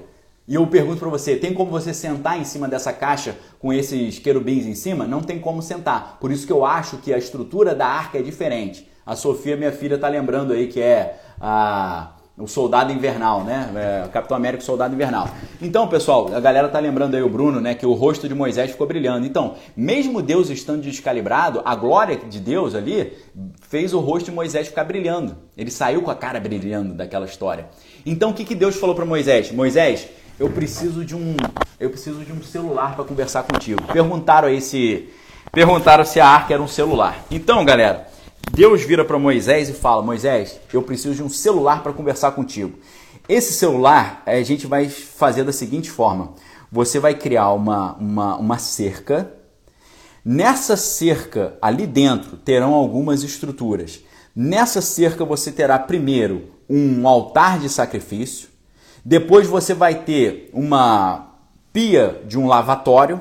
Depois desse lavatório, vai ter uma casinha. Essa casinha não vai ter janela, vai ser toda fechada por um tecido muito grosso, do tamanho que eu mandar você fazer e das cores que eu mandar você fazer e dos objetos que eu mandar você fazer. Deus disse para Moisés todas as medidas, todas as medidas, altura, largura e profundidade, todos os materiais que teriam que ser usados e as cores dos materiais que teriam que ser usados ok? Deus ensinou a Moisés a construir um telefone, um celular para conversar com o próprio Deus, ok? E ele falou: dentro da, da, da cerca tem o altar do sacrifício, tem o lavatório onde o sacerdote depois vai limpar suas mãos e se purificar. Depois tem a casinha, que é o a casinha é dividida em duas partes, que é o lugar santo e o santo dos santos. O lugar santo e o Kodesh Kodeshim, que é o santo dos santos, OK? No primeiro, na primeir, no primeiro cômodo, o que, que tinha nesse primeiro cômodo? Tinha o altar do incenso a, e a mesa dos pães ali, tá? Acho que tem mais coisa. Deixa eu, deixa eu pegar aqui. É, deixa eu pegar a estrutura certa aqui, certa aqui para eu não falar, não falar bobagem aqui para vocês, ok? O que, que, que a gente tinha ali? Uh, você tem o tabernáculo com a cerca, o altar, a pia do lavatório, e você tem dentro do, do lugar santo, você tem ali, a, a, faltou só a menorá, tá pessoal? Beleza. Dentro do lugar santo, que é a primeira parte, você tem a mesa dos pães, o altar do incensário e o candelabro, que é a menorá. Ok? Você tem três coisas nessa primeira parte. A primeira parte é dividida com a segunda parte. A segunda parte é o lugar, é o Santo dos Santos, onde ficaria a Arca da Aliança, ou que a Bíblia chama de Assento da Misericórdia. Ok? Então, nessa primeira parte, você tinha o quê? Você tinha ali a, a mesa dos pães, você tinha o incensário e você tinha o candelabro. E o que, que o sacerdote tinha que fazer? O sacerdote entrava. Eu não vou falar do sacerdote ainda, tá? Mas você tinha esses três objetos. O lugar onde a arca ia ficar, o sacerdote só entrava ali uma vez por ano, ok? E muitas das vezes Deus chamava Moisés para conversar com ele, tá? Quando eles inauguram isso aqui, pessoal, é uma coisa maravilhosa desse tabernáculo de Deus. Deixa eu, deixa eu, uh, deixa eu pegar essa imagem para vocês, porque é, é, a imagem vale mais do que mil palavras. Então eu quero mostrar para vocês essa estrutura. Uh, para você ver visualmente. É claro que quem está no, no, no Spotify não vai conseguir ver isso, mas eu quero mostrar para vocês exatamente como essa estrutura aqui funcionava. Tá bom? Deixa eu salvar algumas imagens aqui, só para eu passar aqui para vocês. Vamos ver aqui uma que mostre a parte de dentro, tá? Só um minutinho para você poder entender essas estruturas.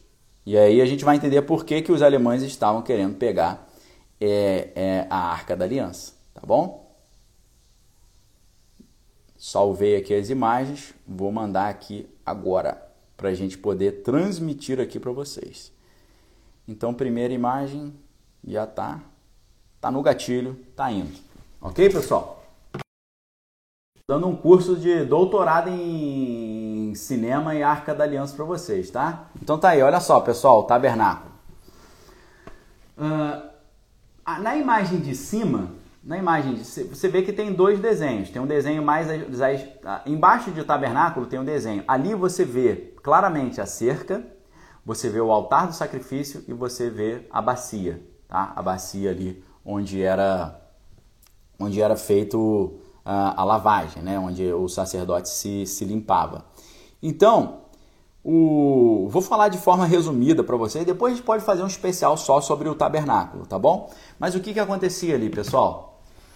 Ah, primeira, primeira revelação. A porta dessa cerca era chamada de o caminho. A segunda porta, que é onde tem essas colunas ali, era chamada de a verdade. A terceira porta, que era o, que era o, o véu do, do lugar santíssimo, era chamado de a vida. Ou seja, o sacerdote, para encontrar com Deus, ele tinha que passar na primeira porta, na segunda porta e na terceira porta. E eles chamavam de isso de o caminho, a verdade e a vida. Por que, que você acha que Jesus falou: Eu sou o caminho, eu sou a verdade, eu sou a vida, ninguém vem ao Pai senão por mim? Jesus falou: Eu resumi a primeira porta, a segunda porta e a terceira porta. Por quê? No primeiro elemento dessa estrutura havia o sacrifício uh, do, do cordeiro sacrificial, ou do touro. Então o que, que Jesus falou? Precisava fazer um sacrifício. Eu fiz o sacrifício. Eu me entreguei pela humanidade. Precisava depois o sacerdote se lavar no, na pia. Eu lavei o mundo com a água da palavra que eu preguei. Depois o sacerdote entrava no lugar santo, ele tinha que comer do pão, da, do, do pão uh, sagrado eu sou o pão da vida. Depois tinha que acender o incenso. O incenso representava o aroma suave do sacrifício chegando a Deus, ou Deus se agradando com o sacrifício humano. Jesus falou: Eu agradei a Deus, porque Deus é, encontrou com. Quando, quando Jesus foi batizado, o que, que Deus fala? Os céus se abrem, o Espírito Santo desce como uma pomba sobre Jesus e a voz de Deus diz: Esse é o meu filho amado, em quem eu me comprazo. Ou seja, esse é o meu filho amado, em quem, com quem eu me agrado. as atitudes de Cristo subiram a Deus como um incenso com um cheiro agradável. Então Jesus falou: Eu sou a porta, eu sou o sacrifício, eu sou a água que lava, eu sou o pão da vida, eu sou o altar do incensário e eu sou o candelabro, porque a Bíblia diz que Cristo é a luz do mundo, Cristo é a luz dos homens. No princípio era o Verbo, o Verbo estava com Deus e o Verbo era Deus. Todas as coisas foram feitas no princípio por Deus. Todas as coisas foram feitas por Ele, sem Ele nada que foi feito se fez. Cristo era a luz dos homens. Enquanto ele estava no mundo, ele era a luz do mundo. Ou seja, Cristo é a luz, Cristo é a porta, Cristo é o sacrifício, Cristo, é... Cristo resumiu isso tudo. Cristo foi a, a nova tecnologia. A primeira maneira de Deus conversar com o homem era ele descer no monte, fazendo todo aquele processo de raios e descalibrar. A segunda maneira que Deus fez para falar com o homem era essa estrutura complexa do tabernáculo, a segunda tecnologia. A terceira tecnologia que Deus fez para falar com o homem é, foi a tecnologia através da genética, ok? A primeira tecnologia é uma tecnologia de uh, romper a fábrica do espaço-tempo e das dimensões espirituais. Deus descia ali com aquele fogo, aquele estrondo. No tabernáculo é uma tecnologia de rádio, é uma tecnologia de uh, multiverso, é uma tecnologia de você conectar diferentes dimensões espirituais, ok? Na primeira tecnologia, Deus vem à nossa dimensão. Na segunda tecnologia, a gente abre um portal dimensional e conversa com Deus, ele estando lá na sua outra dimensão através de um holograma. Na terceira tecnologia é engenharia genética. Deus fabricou um corpo especial no ventre de Maria, um corpo que ia ser possível Deus uh, entrar nesse corpo humano, ok? Então nós vemos aqui a diferença entre a física multidimensional e depois a engenharia genética. É o que nós estamos vendo hoje. Por que, que você acha que a ciência do século passado foi a física e o Einstein era o grande famoso, né? Os grandes físicos, o, o cientista mais famoso era o físico. Por quê? Eles estavam estudando maneiras de abrir portais dimensionais e conseguir trazer entidades, nesse caso malignas, de lá para cá. Agora que essas entidades malignas já estão aqui, essas entidades malignas precisam de uma tecnologia de engenharia genética para conseguir entrar em corpos humanos e governar o mundo a partir de corpos humanos aqui.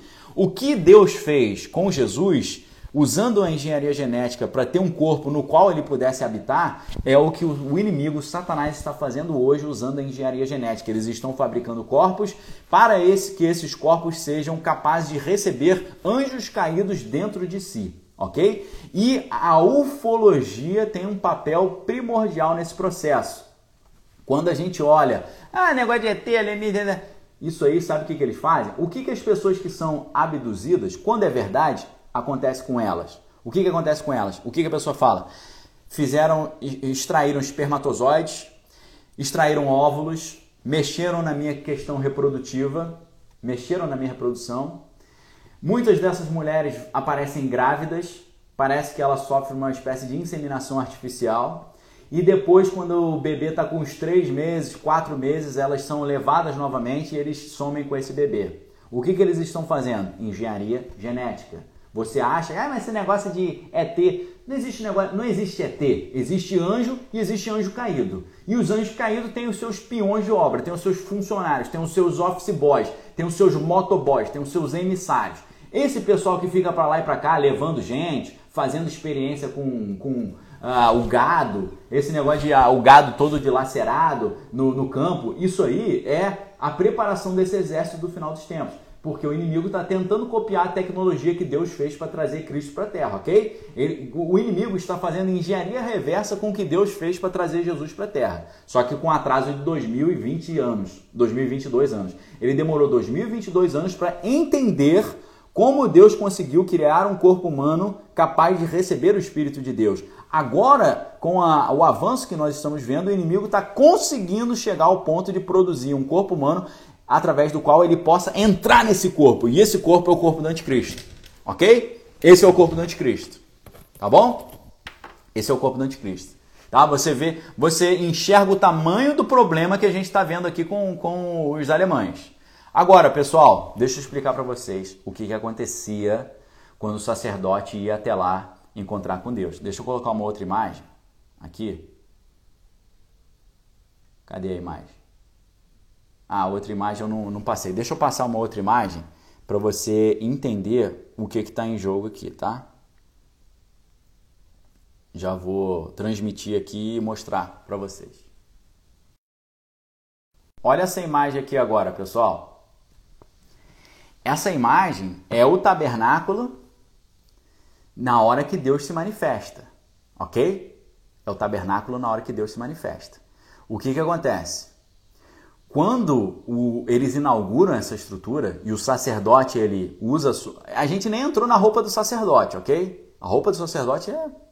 Cristo, tá, Cristo resume a roupa do sacerdote, o caminho, a verdade a vida, as três portas, resume o altar do sacrifício, a pia do lavatório, resume o lugar santo com o candelabro, a mesa do, dos pães e o incensário, resume o véu e ele resume também o, a arca da aliança. Cristo resume toda essa estrutura porque você não precisa mais de toda essa estrutura para falar com Deus. Sabe por quê?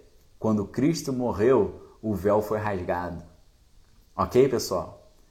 Quando Cristo morreu, esse sistema do tabernáculo ele se tornou obsoleto.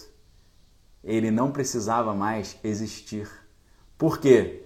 Porque não precisava mais. Jesus resumiu. É uma, é uma questão de tecnologia, pessoal. Na primeira tecnologia, Deus tinha que vir pessoalmente aqui. Na segunda tecnologia, que é o tabernáculo, é holograma. Na terceira tecnologia, é engenharia genética, é Cristo dentro de um corpo humano. É a mesma tecnologia do filme Avatar. Lembra o filme Avatar? No filme Avatar, os, os humanos chegam num planeta alienígena que eles querem explorar e eles exploram como? Os, os humanos criam corpos de engenharia genética dos alienígenas e transferem as suas consciências para dentro desses corpos. Não é isso, pessoal? Você você viu o filme Avatar? Não é exatamente isso que é o filme Avatar? O que é o filme Avatar? Os humanos querem dominar um outro planeta. Só que eles não querem dominar o outro planeta chegando lá com a aparência humana. Eles querem chegar com a aparência dos alienígenas, dos nativos, dos habitantes. E o nome desses nativos é Navi. Navi é profeta, ou seja, o filme é profético. Que, que os humanos fizeram? Eles pegaram o DNA. Vamos trocar aqui, pessoal, para você entender o filme Avatar, você tem que trocar a história. Os humanos são os alienígenas, e os alienígenas são os humanos. Você tem que inverter a história. Porque no Avatar são os humanos que chegam num outro planeta e querem dominar o outro planeta. Tá bom? Então os humanos chegam nesse outro planeta escondidos e para funcionar, para trabalhar ali escondidos, o que, que eles fazem? Eles não saem, opa, olá pessoal, somos humanos, viemos aqui dominar vocês. É por isso que os alienígenas, que são anjos caídos, não aparecem. Ô pessoal, sou anjo caído, sou servo de Lúcifer, vim aqui dominar vocês. Mas claro que não. Isso aqui é, é covert operation, operação oculta, secreta, tá certo? Isso aqui é sistema de inteligência, é, é operação de bandeira falsa, operação psicológica, engenharia social, quinta coluna, é, conflito por procuração, desinformação, desvirtuamento, é, propaganda, é, é, propaganda, distração, diversionismo, todas as táticas que a gente estuda em livros como esse aqui, que especialistas falam, especialistas generais falam como enganar a humanidade. Isso tudo se escondendo, sendo agente duplo, sendo agente infiltrado, fazendo infiltração, usando propaganda da mídia, usando operação psicológica. É isso que os caras fazem para invadir um planeta. Nosso planeta está sendo invadido por esse pessoal. E tem seres humanos que estão aliançados com eles, traindo a humanidade e servindo a eles. Isso, como é que se chama isso nas operações psicológicas ou no, no universo bélico? Se chama quinta coluna. Quinta coluna é o cara que está traindo o seu grupo para trabalhar para outro grupo, ok? Tem, tem, o é, que, que eles fazem também para dominar? Agente duplo. Agente duplo é o cara que trabalha ao mesmo tempo dos Estados Unidos para a Alemanha. Tem muito ser humano que está trabalhando ao mesmo tempo para os humanos e para os demônios, para os anjos caídos, tá certo? Isso é a realidade do mundo hoje. Eu acabei de mostrar para vocês que quem patrocinou o partido lá dos alemães foi uma sociedade secreta. E quem comanda a política americana? Sociedade secreta. Você acha que eles fazem o que em sociedade secreta? Ficam jogando bocha? Não, eles ficam conversando com as entidades e as entidades falam o que tem que ser feito porque eles querem dominar o planeta Terra. Só que enquanto o inimigo está formando um exército, Deus está formando o seu exército. Deus está formando sua equipe. Deus está formando seus varões valorosos, as suas mulheres virtuosas. Deus está alertando e falando para o povo: desperta, ó tu que dormes, porque o grande e último conflito está chegando. Busca o Senhor enquanto se pode achar. Não deixe o inimigo te enganar, porque ele só vai te enganar se você ignorar o seu ardil, a sua sagacidade. Se você não ignorar, ele não vai te enganar. O inimigo, você pode olhar isso e falar: caramba, pô, o inimigo tá forte pra caramba. Tá forte pra caramba, mas o, o, o bem tá muito forte também. E eu digo para vocês, você, você já viu o Exterminador do Futuro? Sempre que no Exterminador do Futuro eles mandam um, um exterminador para tirar a vida do, da Sarah Connor, do John Connor, tirar a vida de alguém, eles mandam um cara de outra dimensão, lá do futuro, para ir lá fazer alguma coisa, o bem também manda alguém, ok? Sempre que o mal manda alguém para destruir, o bem manda alguém para salvar. Quando eles mandaram Golias para destruir o povo de Deus, Deus falou: ah, vai mandar Golias? Eu vou mandar Davi. Quando eles mandaram o Império Romano para destruir o povo de Deus, Deus falou: vou mandar Jesus que vai destruir o Império Romano, vai dominar o Império Romano. Sempre que eles mandam alguém do mal, Deus já tinha um plano para mandar alguém do bem. Quando eles mandam o Egito para destruir o povo de Deus, Deus manda Moisés. Quando eles mandam os povos lá, os ferezeus, jebuseus, os cananeus, eteus, os, os amalequitas, o povo, os edomitas, manda todos esses povos para destruir o povo de Deus. Deus manda Abraão. Então fiquem tranquilos, ok? Você acha que eles estão montando esse time? Deus não está montando o time dele? Não, Deus está montando o time. E o alistamento está aberto, ok? O alistamento está aberto, está aberto para quem quiser se alistar. Só que o conhecimento precede o envio. Antes de você ser enviado por Deus, você tem que entender o que está acontecendo. Qual que é a guerra, qual que é o inimigo, como lutar, quais são as ferramentas de guerra, como é que é o treinamento, ok? Ninguém é enviado para uma guerra falando assim, ó, a gente está indo para a guerra e o cara fala assim, para onde que a gente está indo? Não sei. Contra quem a gente vai lutar? Não sei. Qual arma que eu vou usar para me defender? Não sei. É, vou, depois você se vira. Não pode, pessoal. Eu estou ensinando aqui para vocês. Vocês acham que eu estou falando de filme? Eu estou falando disso para vocês. O inimigo está criando um grande exército para a luta final.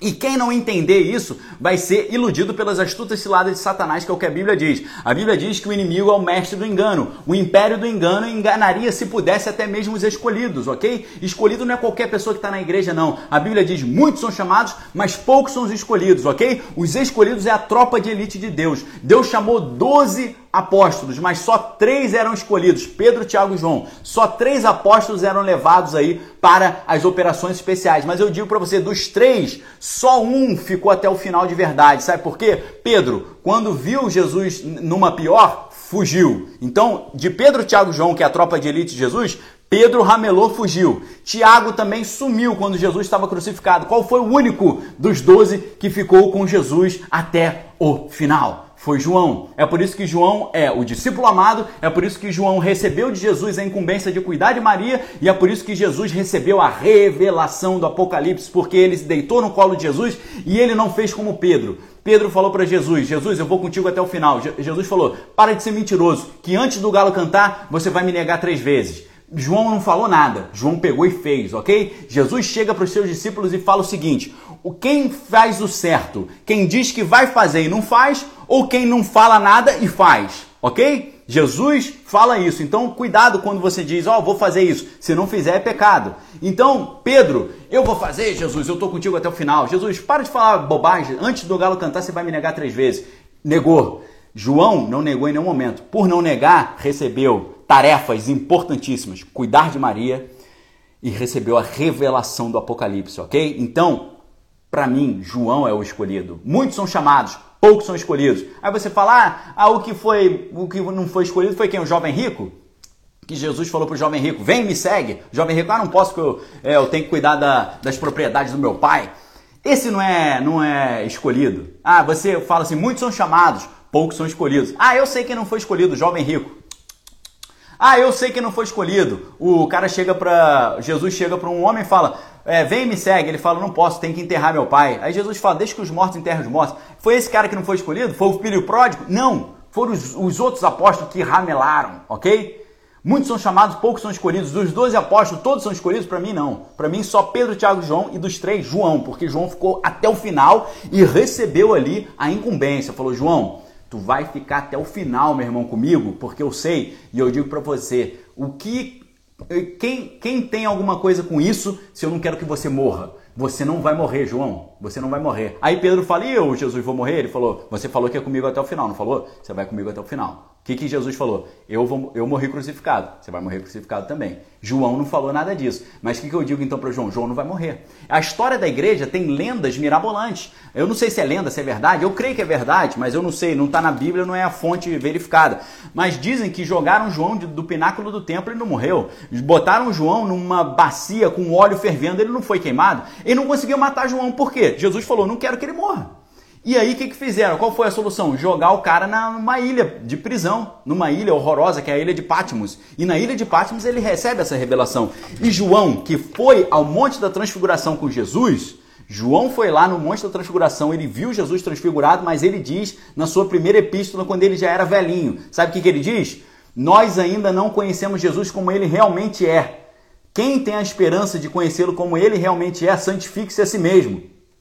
Aí eu perguntaria, poxa, João não conheceu Jesus como realmente é, ele viu o Jesus carpinteiro e ele viu o Jesus transfigurado no Monte da Transfiguração. Não, ele sabia que aquele não era o Jesus. Jesus transfigurado não era o Jesus no esplendor da sua glória. João queria ver Jesus como ele realmente era, por isso João se santificou, João orou e João falou: Jesus, eu te conheci cordeiro e eu te conheci esvaziado, transfigurado lá no Monte da Transfiguração. Eu quero te ver como você realmente é. E de repente, aos 90 anos de idade, ele estava na ilha de Patmos e de repente ele foi levado ao grande e terrível dia do Senhor e quando ele olhou, ele viu um ser muito poderoso, que os olhos eram como chama de fogo, a, a, boca dele saiu uma espada, os pés eram como um latão reluzente, ele era todo poderoso e era tanto poder que João caiu e falou: Vou morrer. E ele falou: Não vai morrer, não. E João falou: Quem é você? Aí Jesus falou: É, você não falou que você queria me ver como eu sou? Eis que aqui agora eu estou te revelando como eu sou. Mas João falou: Mas se eu dessa forma eu vou morrer, é muito poder. Assim eu não aguento. Jesus falou: Você quis ver, agora aguenta. Pega na minha mão, levanta, porque eu vou te revelar o que vai acontecer no final dos tempos. E o, tudo que Deus falou para João na ilha de Patmos, que está registrado na Bíblia, no livro do Apocalipse, está acontecendo hoje.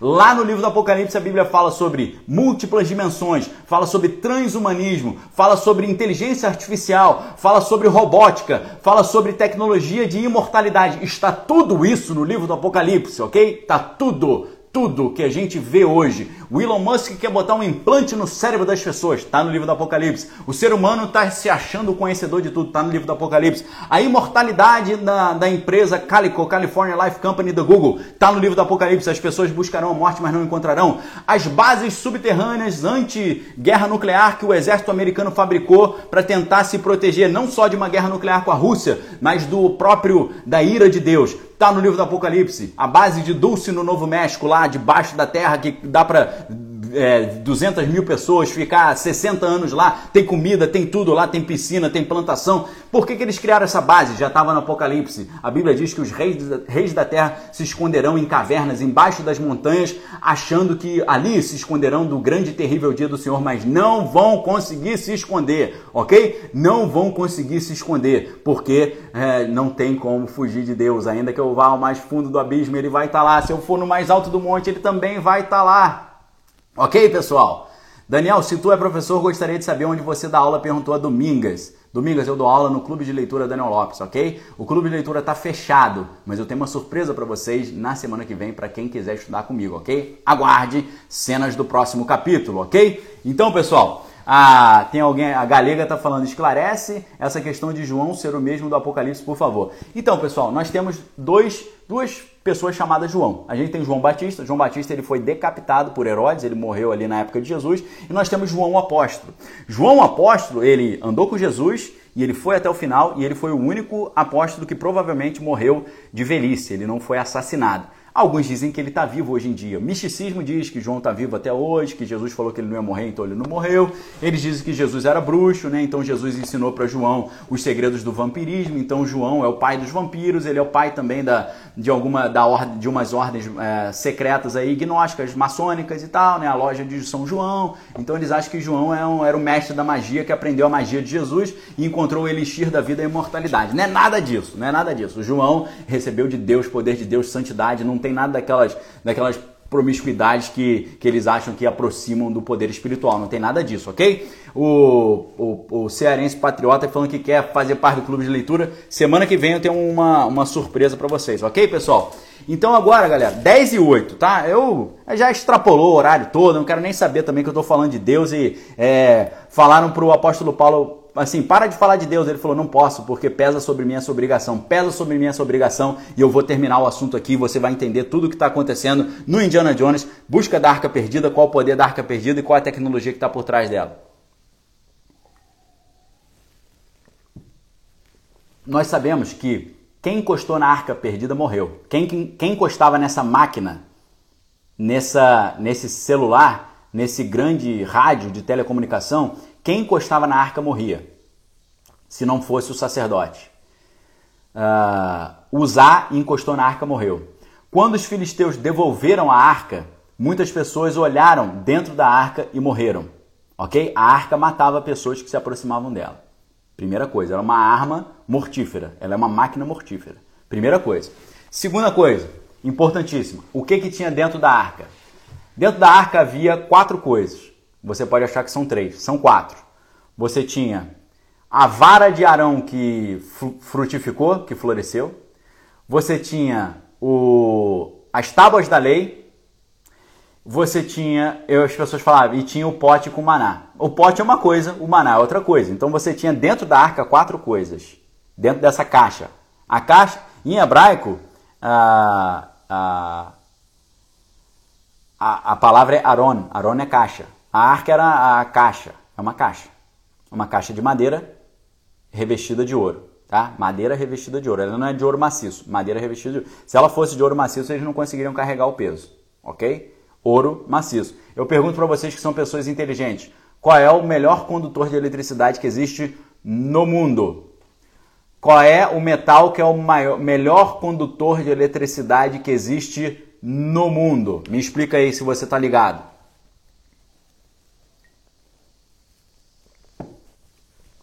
O maior, obrigado Rafael Brito, o maior condutor de eletricidade no mundo é o ouro.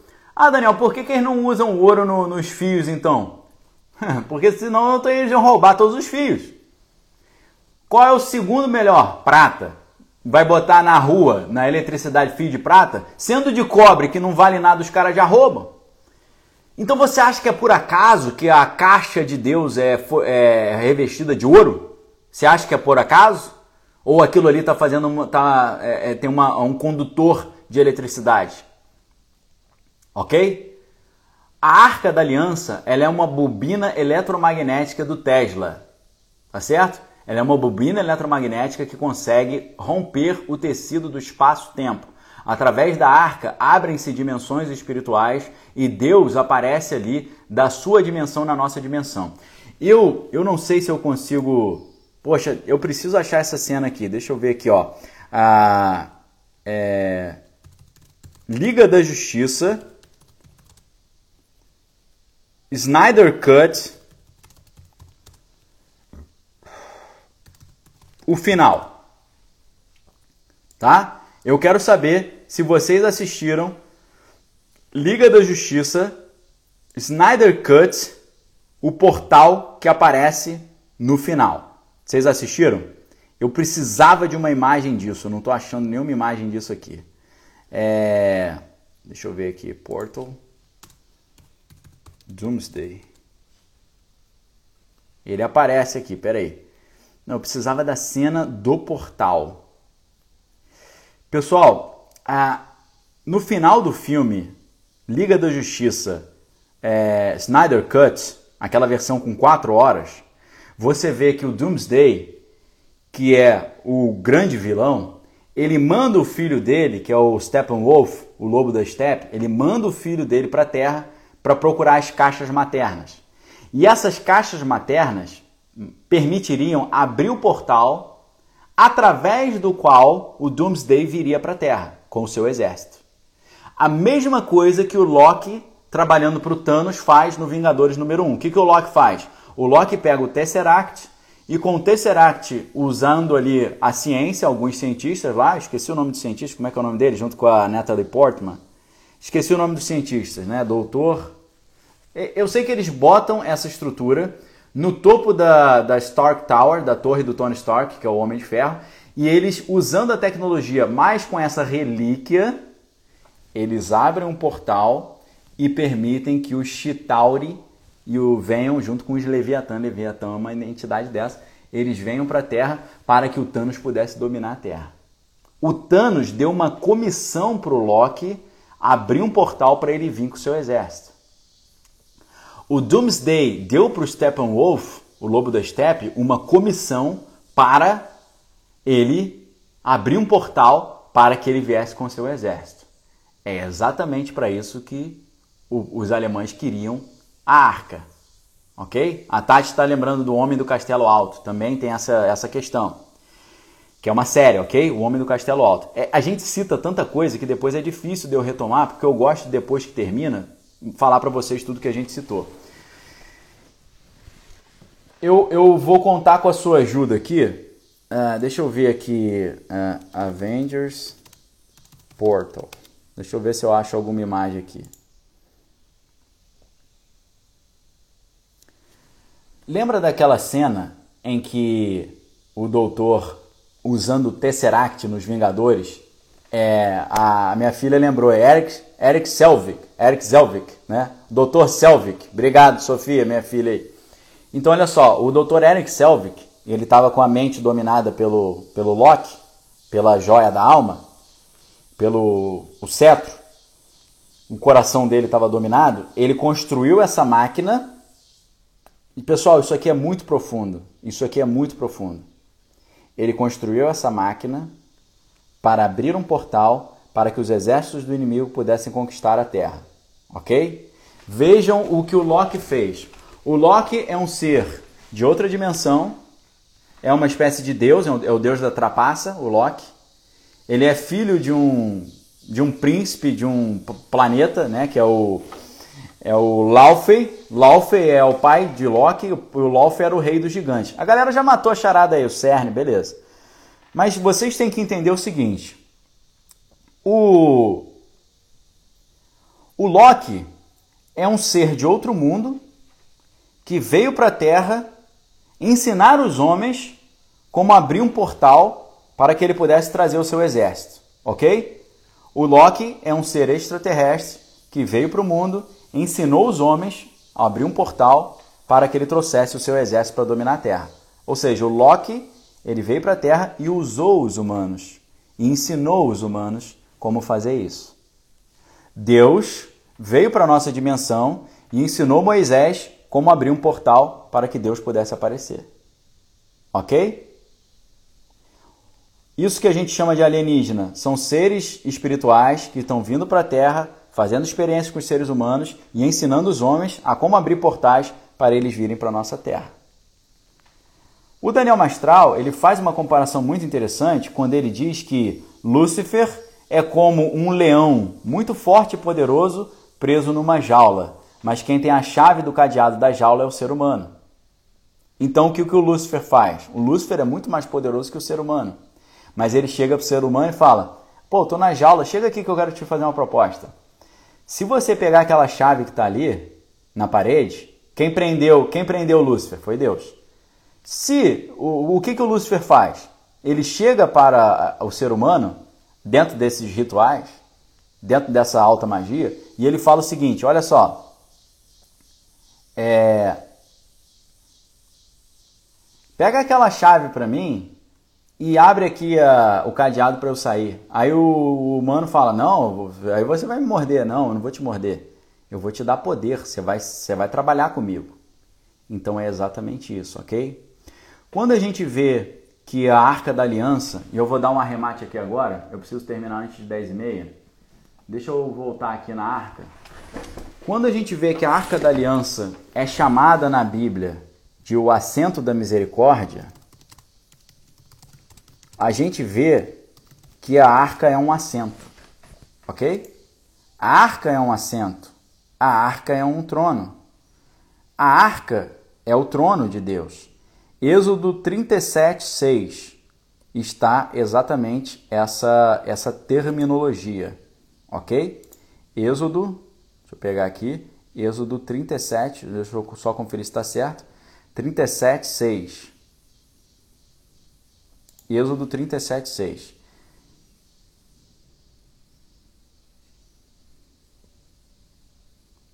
Eu acho que aqui não, não, não é exatamente isso, mas está escrito assim: o propiciatório, ou seja, a arca da misericórdia, o assento da misericórdia pelos pecados do povo, ok? O assento da misericórdia. Assento da misericórdia. Deixa eu ver se eu acho essa acho essa expressão aqui. Não achei, tá? Mas Êxodo 37. Qual é a minha ideia, pessoal?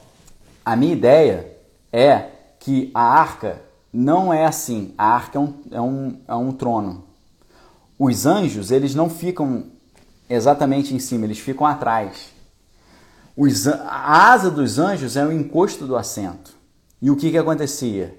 Quando Deus queria falar com Moisés, ele aparecia lá, sentado na arca. E eu não vou ter tempo para explicar isso tudo, mas eu mostro isso para vocês depois.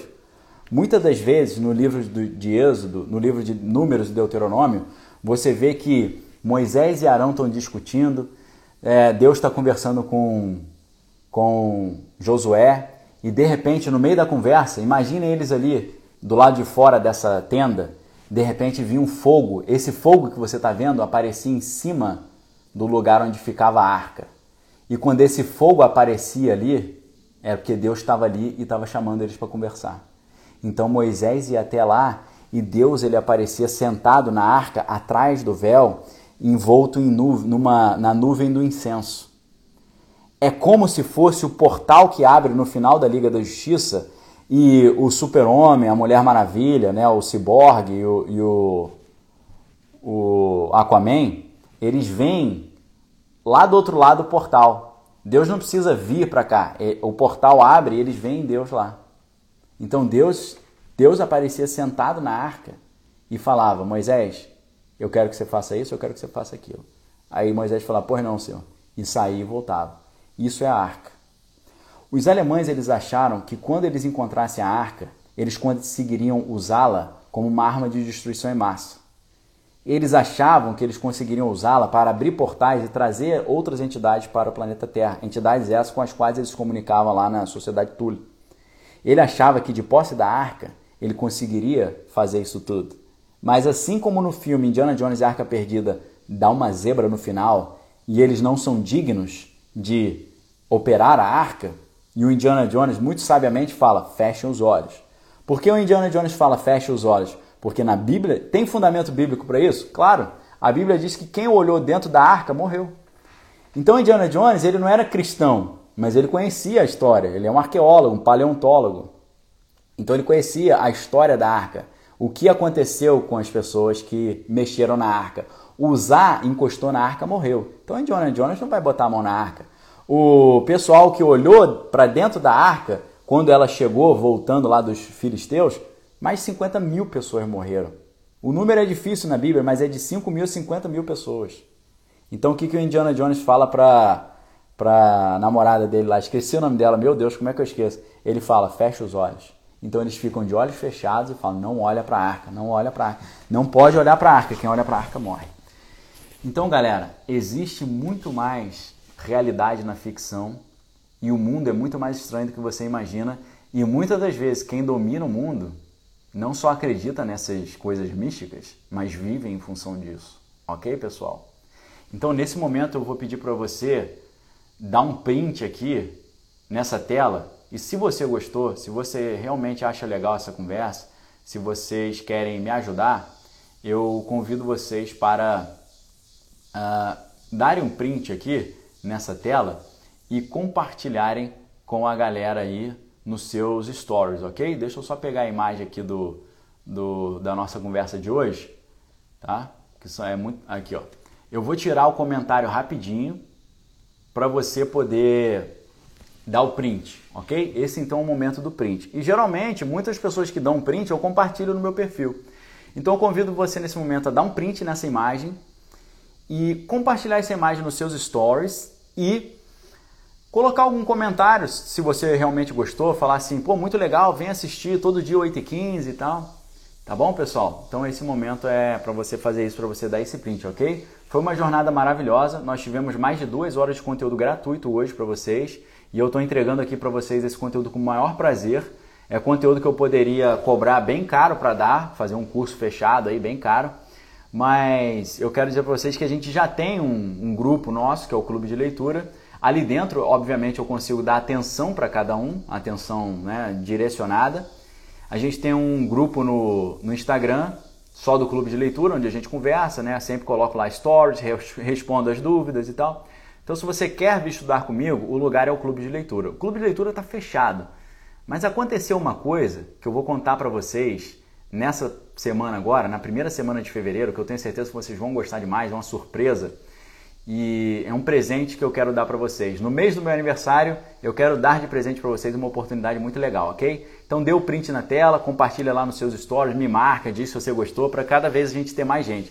A gente conseguiu hoje, graças a Deus, bater mais de 500 pessoas aqui. Eu quero bater, pessoal, não 500 pessoas, eu quero bater 5 mil pessoas, 10 mil pessoas. A Sofia, minha filha, tá lembrando que é Marion, né? Marion que apareceu no, no Indiana Jones e a Arca Perdida, mas aparece também no Indiana Jones e o, o a Caveira de Cristal, né? Acho que é, o, acho que o nome é esse, né? Então, Uh, dê um print, me ajuda a divulgar, é a única coisa que eu peço para vocês como retribuição, ok, pessoal? Que a graça do Senhor Jesus, o amor de Deus, as consolações do Espírito Santo estejam com cada um de vós, não só hoje, mas para todo sempre. Amanhã temos encontro 8h15 e amanhã a gente vai falar sobre um assunto muito especial. Amanhã é palavra de domingo, amanhã a gente vai estudar a Bíblia profundamente e a gente vai falar sobre o caminho. Lembra que hoje eu disse para vocês que Jesus falou: Eu sou o caminho, eu sou a verdade e a vida, e o caminho, a verdade e a vida eram as portas do tabernáculo? Amanhã a gente vai falar sobre o caminho. O que é esse caminho?